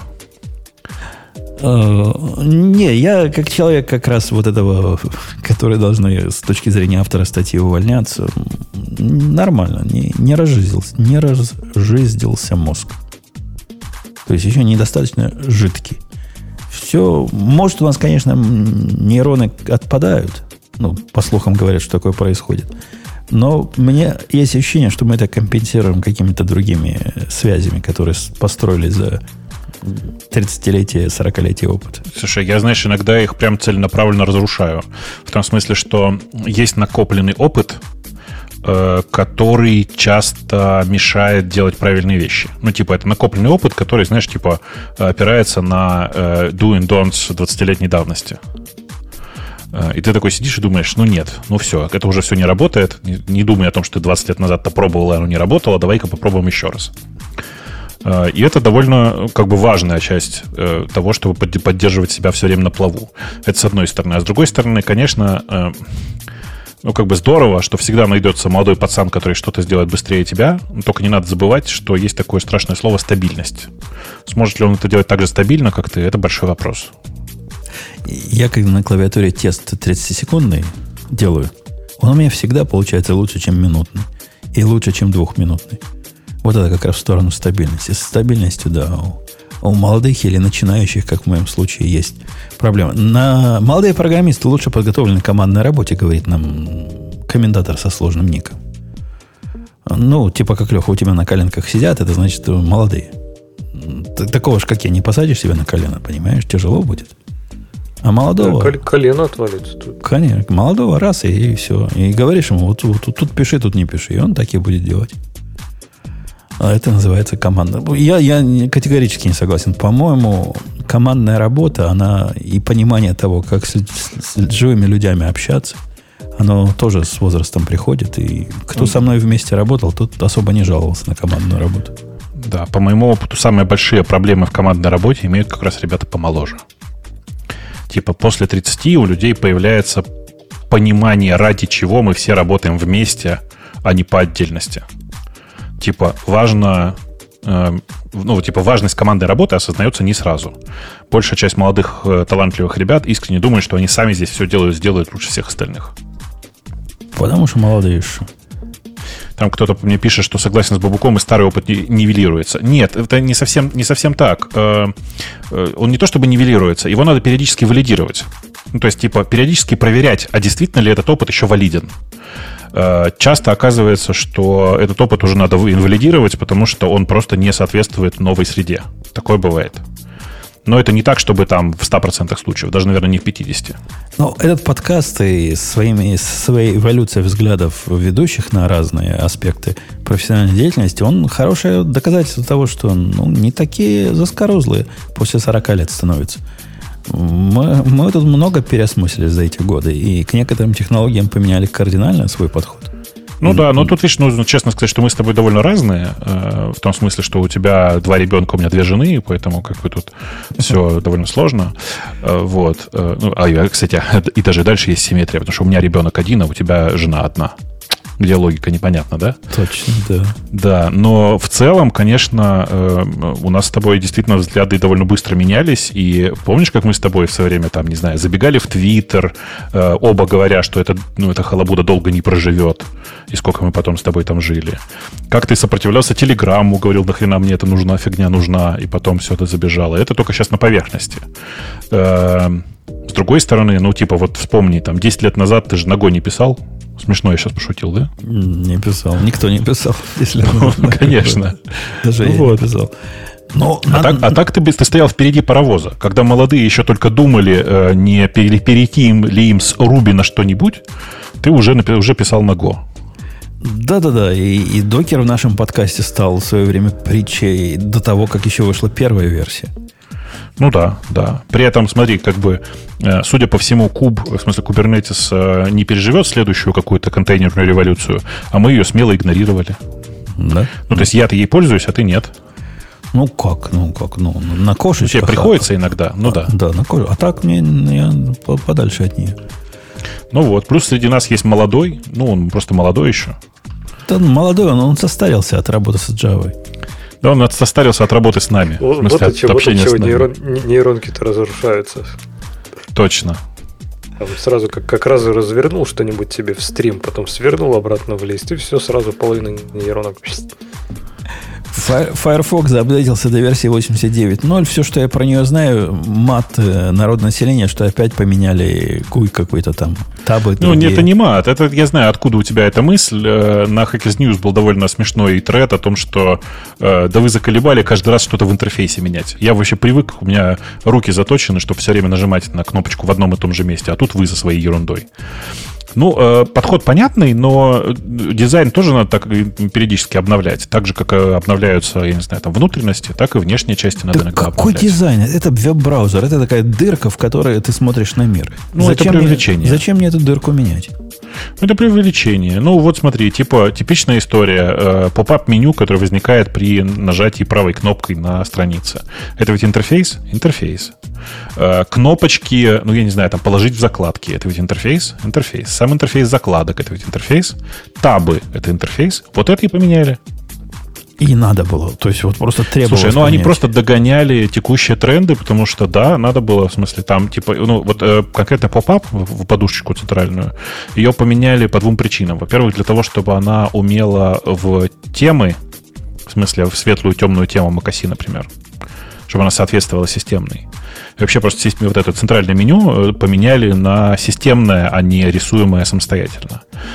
Э, Поменяли часть интерфейсов, потому что они уже очень сильно отличались от того, что принято в нынешних операционных системах. Например, интерфейс э, кнопочки «Обновить систему», в смысле «Обновить браузер», или интерфейс кнопочки э, запроса, диалог запроса разрешения на location или на камеру или на что-нибудь такое еще. Ну, вот такие штуки всякие. Но это все минорные изменения. Единственное значимое изменение в интерфейсе это то, что немножко поменялся внешний вид таба. Но он настолько немножко поменялся, что я даже не знаю, зачем мы об этом говорим. Ну вот я специально, специально запускаю Firefox. И что я вижу? Не хочу я сделать тебя дефолтным браузером, иди в баню. Правильно, не не хочу, делай. не хочу я тему выбирать. Ну ладно, сделаю темную тему. Убедил. Какие табы стрёмные стали. Кнопочками. Ну, Как А в мне, Chrome, скажи, да? Как в А мне, Safari. кстати, реально, я вот после выхода 89 версии захотел обратно на Firefox сходить с Safari. Прям вот по- посидеть на нем поосновательно. Во-первых, он стал выглядеть, я не знаю, он реально стал свежее выглядеть. То есть Он свежее текущий выглядит. Дизайн Firefox, прям он обновился, такой- да. Он такой немножко олдскульный, это неплохо, да. Просто он вот на фоне, особенно Макаси, там, вот Биксюра, он какой-то такой, ну, не знаю, какой-то угловатый, какой-то устаревший. Даже не устаревший, а вот именно олдскульный. Но вот новый он прям выглядит прям кайфно, вообще мне очень нравится. А он еще и быстрее же стал. Там, ну, не Он ощутимо быстрее стал. да. В, в не, не- не совсем еще интерфейс, они там поменяли немножко управление памятью, еще какие-то штуки такие. Стало, стал сильно более smooth, да, в смысле гладкий, более такой. Вот. А, Э, а самое-то главное, знаете, подтверждение того, что Firefox, точнее не Firefox команда, да, а Mozilla слушает наш подкаст. Они услышали, Умпутун, то, что ты вот жаловался, говорил, никогда не перейду, пока они это не сделают. Они сделали. Чем ты будешь сейчас оправдываться? А что ты можешь сделали? теперь два, два раза щелкнуть по этому по тексту, и он туда тебе зум сделает. О, Ну, подожди сейчас. Ну, так тапнуть, тапнуть по Ну, не короче. делает. А, сделал, да. Но только не теми пальцами надо тапать. Окей, тапнул, сделал. Только... Все, у тебя Все, пора переходить. Жень. Да, только придется переходить. Так если я перейду, а мне же захочется и на лаптопе, он же там батарейку жрет как не в себя. Ну куда, как я? Да слушай, это миф такой. В смысле, раньше, действительно, там типа три года назад, наверное, Safari была действительно просто вот звездой с точки зрения экономии электроэнергии. Сейчас и Chrome, и Firefox давно уже догнали в этом плане. Ну, вообще он какой-то тормознутый. Любой сайт, что я... Ну, может, он первый раз его загружает теперь. Да, вот сюрприз, да? Как оно все медленно. Первый раз загружаешь, когда там, оказывается, нужно закашировать еще что-то, прежде чем повторно это будет нормально работать. Не, ну радио Ти у меня так и первый раз медленно нигде не открывается. А радио Ти проходит, между прочим, гугловский тест на вот этот новый их. Говорит, вы, Слушай, я не знаю, как вы у тебя, у меня в Firefox он открывается прямо моментально. Так это не первый раз. Вот у меня первый раз сейчас открылся. Я же тебе говорю, медленно. первый раз, кстати, в- э, обратил внимание, что съехала верстка на онлайн-вещании. А уже есть пиар под это. Да-да-да, я просто сейчас обратил внимание, говорю. Э, Открою в хроме ради интереса посмотреть. О, как медленно. Но я там реально его не открывал, видимо. Сафари, сафари, сафари. Везде одинаково по, по темпу открывается. Ну, у вас так, а у меня в Safari все летает. А в этом все медленно работает. Понимаю тебя, но нет. Ладно. Э, Следующая тема. Кто-то не, не согласен с тем, что есть нехватка разработчиков. Статья на медиуме. Кто читал? Ну, я читал. Окей, донеси. Э, э, Значит, такие там э, пункты, что, во-первых, компании все стонут о том, что разработчиков не хватает, а сами автоматически фильтруют резюме по там типа по э, пункту образования или по наличию использования каких-то понятных алгоритмов, вот там типа э, есть там слово HTML, о, значит, наверное, верстальщик, а если нет слова HTML, значит, наверное, не верстальщик. Но это же как бы тупое оп- определение. Это, конечно, бред, что так люди делают, э, фильтруя автоматически э, на LinkedIn и в разных других местах Погоди, резюме. по- погоди, погоди, Всё по- вот вот. погоди, про бред, про. Про бред я тебя тут остановлю. У меня есть личный набор красных флажков, которые в определенном количестве говорят о том, что не стоит время тратить на это резюме. Это, это другое. Ты не понимаешь, это другое. Это другое? Это про то, что... Да, ты как бы говоришь про то, что у тебя есть набор красных флажков, который показывает, что этого чувака точно не надо брать. И про это даже я с тобой согласен, что реально там типа... Я, глядя на такое резюме, сразу говорю, этого чувака брать не надо, у него вон тут вот прям сплошной бред написан. Вот. Но э, он здесь про то, что э, типа э, HR слишком много отфильтровывают, не встречая там знакомых слов, без, ну, типа, не читают сами резюме на самом деле. Вот. И это все приводит к тому, что, ну, это ужас, ужас, кошмар, кошмар. Я просто давайте, как бы, чтобы сильно не тормозить. Второй пункт у него заключается в том, что типа чуваки обращают слишком много внимания на э, те технологии, которые человек использует прямо сейчас, и вообще не верят, что человек умеет быстро адаптироваться обычно. Э, и в- при- приводит себя в пример и говорит, что ну как, ну я же вот, смотрите, постоянно там на новой работе все время новый язык, и всегда норм было. Э, и так-то он прав, и на самом деле я тоже так не делаю. В смысле, я не смотрю на то, какую технологию использовал человек до этого. Но очень сложно оценить э, адаптивные навыки человека. Умеет ли он действительно быстро учиться. И тут бывают всякие такие неприятные сложности. Вот. А, При этом э, чувак настаивает, что вообще, на самом деле, очень плохо, что э, постоянно задают какие-то дурацкие вопросы вместо того, чтобы задать, дать задачку. Понимаешь, да? Типа, дайте мне конкретную задачу, я вам покажу, как ее решать буду. Э, Я тут скорее с ним согласен, в смысле, что э, заход на то, что давайте мы вам сначала позадаем абстрактные какие-то э, вопросы, он довольно тупой. Но тут, видишь, такая сложность есть, на мой взгляд, что если ты даешь человеку задачу, то тогда ты должен давать ему задачу на том, э, как бы на том стеке, не которым он умеет пользоваться, а на том, которым ты хочешь, чтобы он пользовался. И Конечно. тогда крутись как хочешь. Конечно. И есть другая проблема, которая немножко подмывает твой довод о том, что это тупая идея. Э, Ну, начальный отбор. Просто отбросить кандидата, который гарантированно, с моей точки зрения, не пройдет эту задачу, это экономия моего времени. А- Да, но там он, он о другом говорит, о том, что они отфильтровывают как бы ты имеешь в виду э, черный список, а он имеет в виду, что у них есть белые списки. Ну, белый- Типа нам нужно, чтобы там был вот, короче, такой тег в, этой- в резюме. Не, ну э, это, конечно, бред. Однако, когда ты с человеком разговариваешь, ты ему какие-то из-под технические вопросы ты задашь, посмотришь на его реакцию. Даже не важно, Конечно. какой ответ даст, но какая реакция. И поймешь, надо с ним дальше вообще общаться. Или Конечно. он несет что-то про, про, как наш фронтендер нес, про то, что он хочет мир сделать лучше прекрасным дизайном. Э, у меня тут, знаешь, на днях была такая замечательная история. Э, разговариваю с чуваком, которого хотел бы взять на работу. И я, на самом деле, ему технических вопросов даже не задаю, потому что он, ну, как бы уровнем повыше. Он там, типа, в категории руководителей проходит. Но чисто, чтобы посмотреть на его реакцию, говорю, ну, а вот у нас тут в этом куске, конечно, э, ну, типа C-Sharp. На что чувак говорит, ну, ладно, хоть C-Sharp. Хорошо, что как бы не Java, потому что писать на C-Sharp все-таки поприятнее, язык посовременнее, и все дела. И я как бы поэтому понимаю, что, ну да, язык, как бы чувак со мной примерно в, одну, в одной лодке и тоже считает, что э, экосистема у Java может быть, конечно, и получше, но э, с точки зрения языка C-Sharp прям поприятнее последние годы. Э, ну вот, и как бы мы проскакиваем эту историю. После этого я общаюсь на, на прошедшей неделе с чуваком, который у меня уже работает, который большой любитель Java.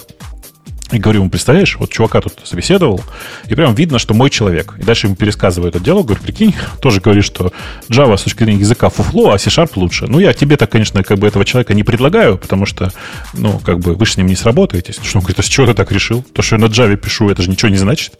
Я просто ради экосистемы. А так, конечно, все согласны, что, что C-Sharp язык лучше. И тут я понимаю, что не зря мы с этим чуваком сработались, несмотря на то, что он на Java пишет. То есть, вообще как бы... интересно, есть кто-то, кто пишет на Java, кто любит Java? Да, я вот встречал таких. Как, язык, как язык. Я встречал таких. Я встречал таких. Okay. Это прям стоические люди. Да, да, да. Ну, видишь, типа, это как родину любить. Тяжело, но надо. Мне после C++ Java хорошо зашла в свое время, много ну, десятилетий назад. Конечно, конечно. Это такой ректальный расширитель, у которого диаметр-то поменьше будет. И как-то полегче немножко. Э, чего да. там еще? А, Образования не хватает, говорит. Не-не, подожди, он говорит, джунов, на джунов мало берут, вообще не смотрят на них, на джунов-то. Я на джунов хорошо смотрю. Я всегда считаю, что джунов надо брать, просто нужно их брать в комплект к мидлам и синерам, которые у тебя уже есть. Просто так джунов брать нельзя. Иначе ты сам будешь безостановочно заниматься их обучением. Всегда должен, ну, короче, должен быть кто-то, на кого ты свалишь обучение джунов. Вот как правильно. Э, компании не занимаются инвестициями в образование.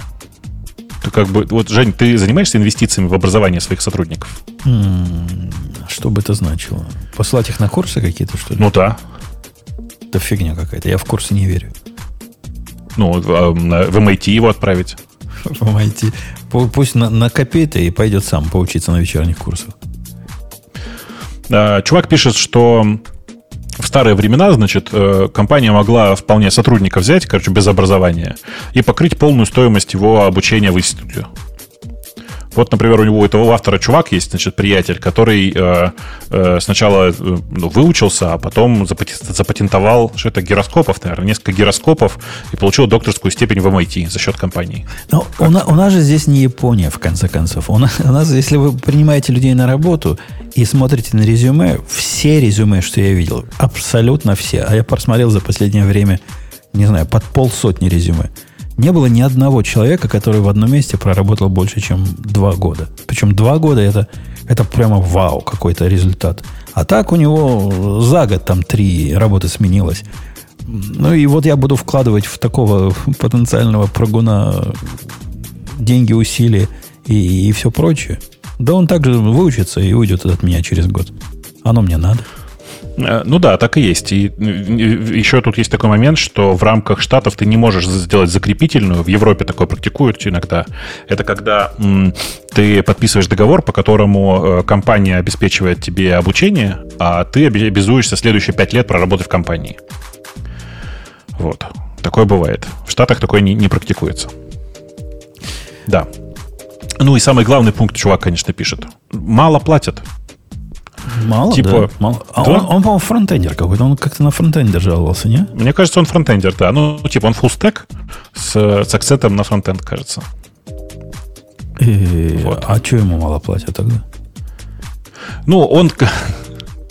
Он, у него, значит, фраза такая, что э, программист с опытом работы больше 10 лет должен получать хотя бы 300 тысяч в год.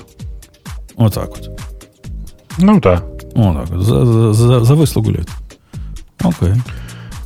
Нет, то, что, ну, то, бы... что 50-70к это зарплата для джуниора, ну, я не то, что согласен, это мало для джуниора даже. Ну да. Это зависит от, от, от региона. В Калифорнии, от, от, вот в Калифорнии джуны часто получают 70, да. Но ты забывай, Жень, что джун это обычно же человек без, э, не только без опыта, но и без семьи. Поэтому 70 для него это вполне себе, э, вполне себе деньги. Никогда мы китайцу так не платили мало. Э, А он пришел к нам совсем вот просто от Сахиб. Он год проработал в Серсе, где формочки рисовал. Ну, как бы и так тоже бывает, да, и так бывает. Э, Ну, в общем, короче, вот такой странный у чува- у чувака э, наброс, я бы сказал. Э, Мне кажется, что он частично справедливый, частично. Ну, Не, не- не целиком, прям скажем. Э, И заход на то, что программист с десятилетним опытом должен получать 300к, ну, я, например, вообще не согласен. Потому что, знаете, у некоторых э, эти 10 лет опыта не приносят ничего. Вот он работал 10 лет, ну и что? Стал он лучше от этого работать? Нет, как был джуном, так и остался. Мне тоже кажется, вот этот акцент на, на годы опыта, он в, прямом переводе на зарплату, он как-то натянут. Обратите внимание, просто я знаю, что нас слушает много ребят, которые, мягко говоря, нас сильно моложе. Обратите внимание, что это мы, пенсионеры, в смысле мы, чуваки за 40, говорим, что не обращайте внимания на опыт в чистом его виде, то есть во временном выражении. Это прям перебор, э, и с этим очень плохо. Давайте, э, э, как бы честно скажем, что опыт вообще не имеет особенного значения. У нас очень просит сбежаться Леша, он просто молодой, неопытный, и мне кажется, что ему надо уже отвалиться и пописать. Или что-нибудь такое. Леш, ты WWDC смотреть будешь? Э, Когда они будут завтра? Ну Ой, да. в понедельник. Ну, в понедельник, да. А сегодня, сегодня суббота, да, еще? Суббота, завтра воскресенье. Ну, Не, не, не обязательно в прямом эфире. Вообще смотреть будешь? Что ты больше всего Смотреть, ждешь? Не запись, так MacBook новый, мы же это обсуждали уже. Макбучек, макбучек. Конечно, с, пор- с портами и вообще со, всеми, со всякими няшечками. Но тебе-то уже поздно, ты уже купил старый. Так, я же специально купил такой игрушечный.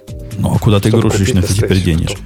Это ж не Вы не клавиатура, поверите, а я вот продал. разбрасывать. А я вот продал свой игрушечный. М1, в смысле. Макбучек. Оторв- оторвал от себя? Не, я- Оторвал я от не себя и отдал. продал, потому что э, купил его с неудачной клавиатурой, мы же обсуждали. Хочу теперь с удачной клавиатурой. Ты хочешь, американская была с русской? Да, да. Ну, в смысле, хочу не с европейской, а с американской клавиатурой. Чтобы Enter был правильный. ровный. Да-да, чтобы Enter был длинненький, есть а не ты, ты высокий. тоже, ты тоже ждешь тогда, да, этот э, новый Да. MacBook? Я жду, очень жду, я очень жду, что его не покажут, и я куплю себе старый. Ну, в смысле, просто на М1. Да, потому что если покажут, это будет, ожидаете осенью или что-нибудь еще вот такое обидное, досадное. Да, да, да, да, да, Ну, да, да. подождем, ладно, что нам подождем. Короче, очень интересно, что там покажут. Э, В любом случае, на следующей неделе будет что обсудить. Э, Я надеюсь, что покажут новый MacBook и новые железки вообще. Это было бы здорово. На, на, Всё, на, кажется. на, на WWDC железки, да, был уже. Показывают, показывают иногда. Изредка, изредка. Напомню, WWDC, он просто для разработчиков. Э, Поэтому ждем MacBook Pro, а не новый iPhone, конечно. Да, iPhone вряд ли покажут новый. А я как раз единственный из вас из тех, кто пропустил 12 Так что на следующий я, наверное, буду переходить уже. Ты имеешь в виду 12 iPhone? Я Ну тоже да. пропустил. Ты тоже пропустил? Мы с тобой Да, оба я на ждем 11 следующий. Pro Max, да. Окей. Хорошо, да. Один Леха. Ну что, Леха? 12, 12X будете ждать, да? Вали, вали. Мы 14 Так а что, ждем. нам с тобой тоже прощаться. 13 Давайте просто будет. расходиться. Чуваки, давайте просто расходиться, что ли. Э, вообще тем больше нет. Так а что, там все остальное прям скучное. 25 лет, весь код, РП. Ну, ну ладно. Ну и ладно. Я, кстати, от- открыл отрицательное голосование. Вернул отрицательное голосование на сайте. Правильно, чтобы давно пора. движуха пошла. Это без всякой Да. вот этой вот ну, гуманности, толерантности, доброты, да. Да, мы долго были добрыми, хватит. Пора, пора с этим завязывать. Давайте Digital Ocean, и мы пойдем по делам. Крути. Пока. Такая.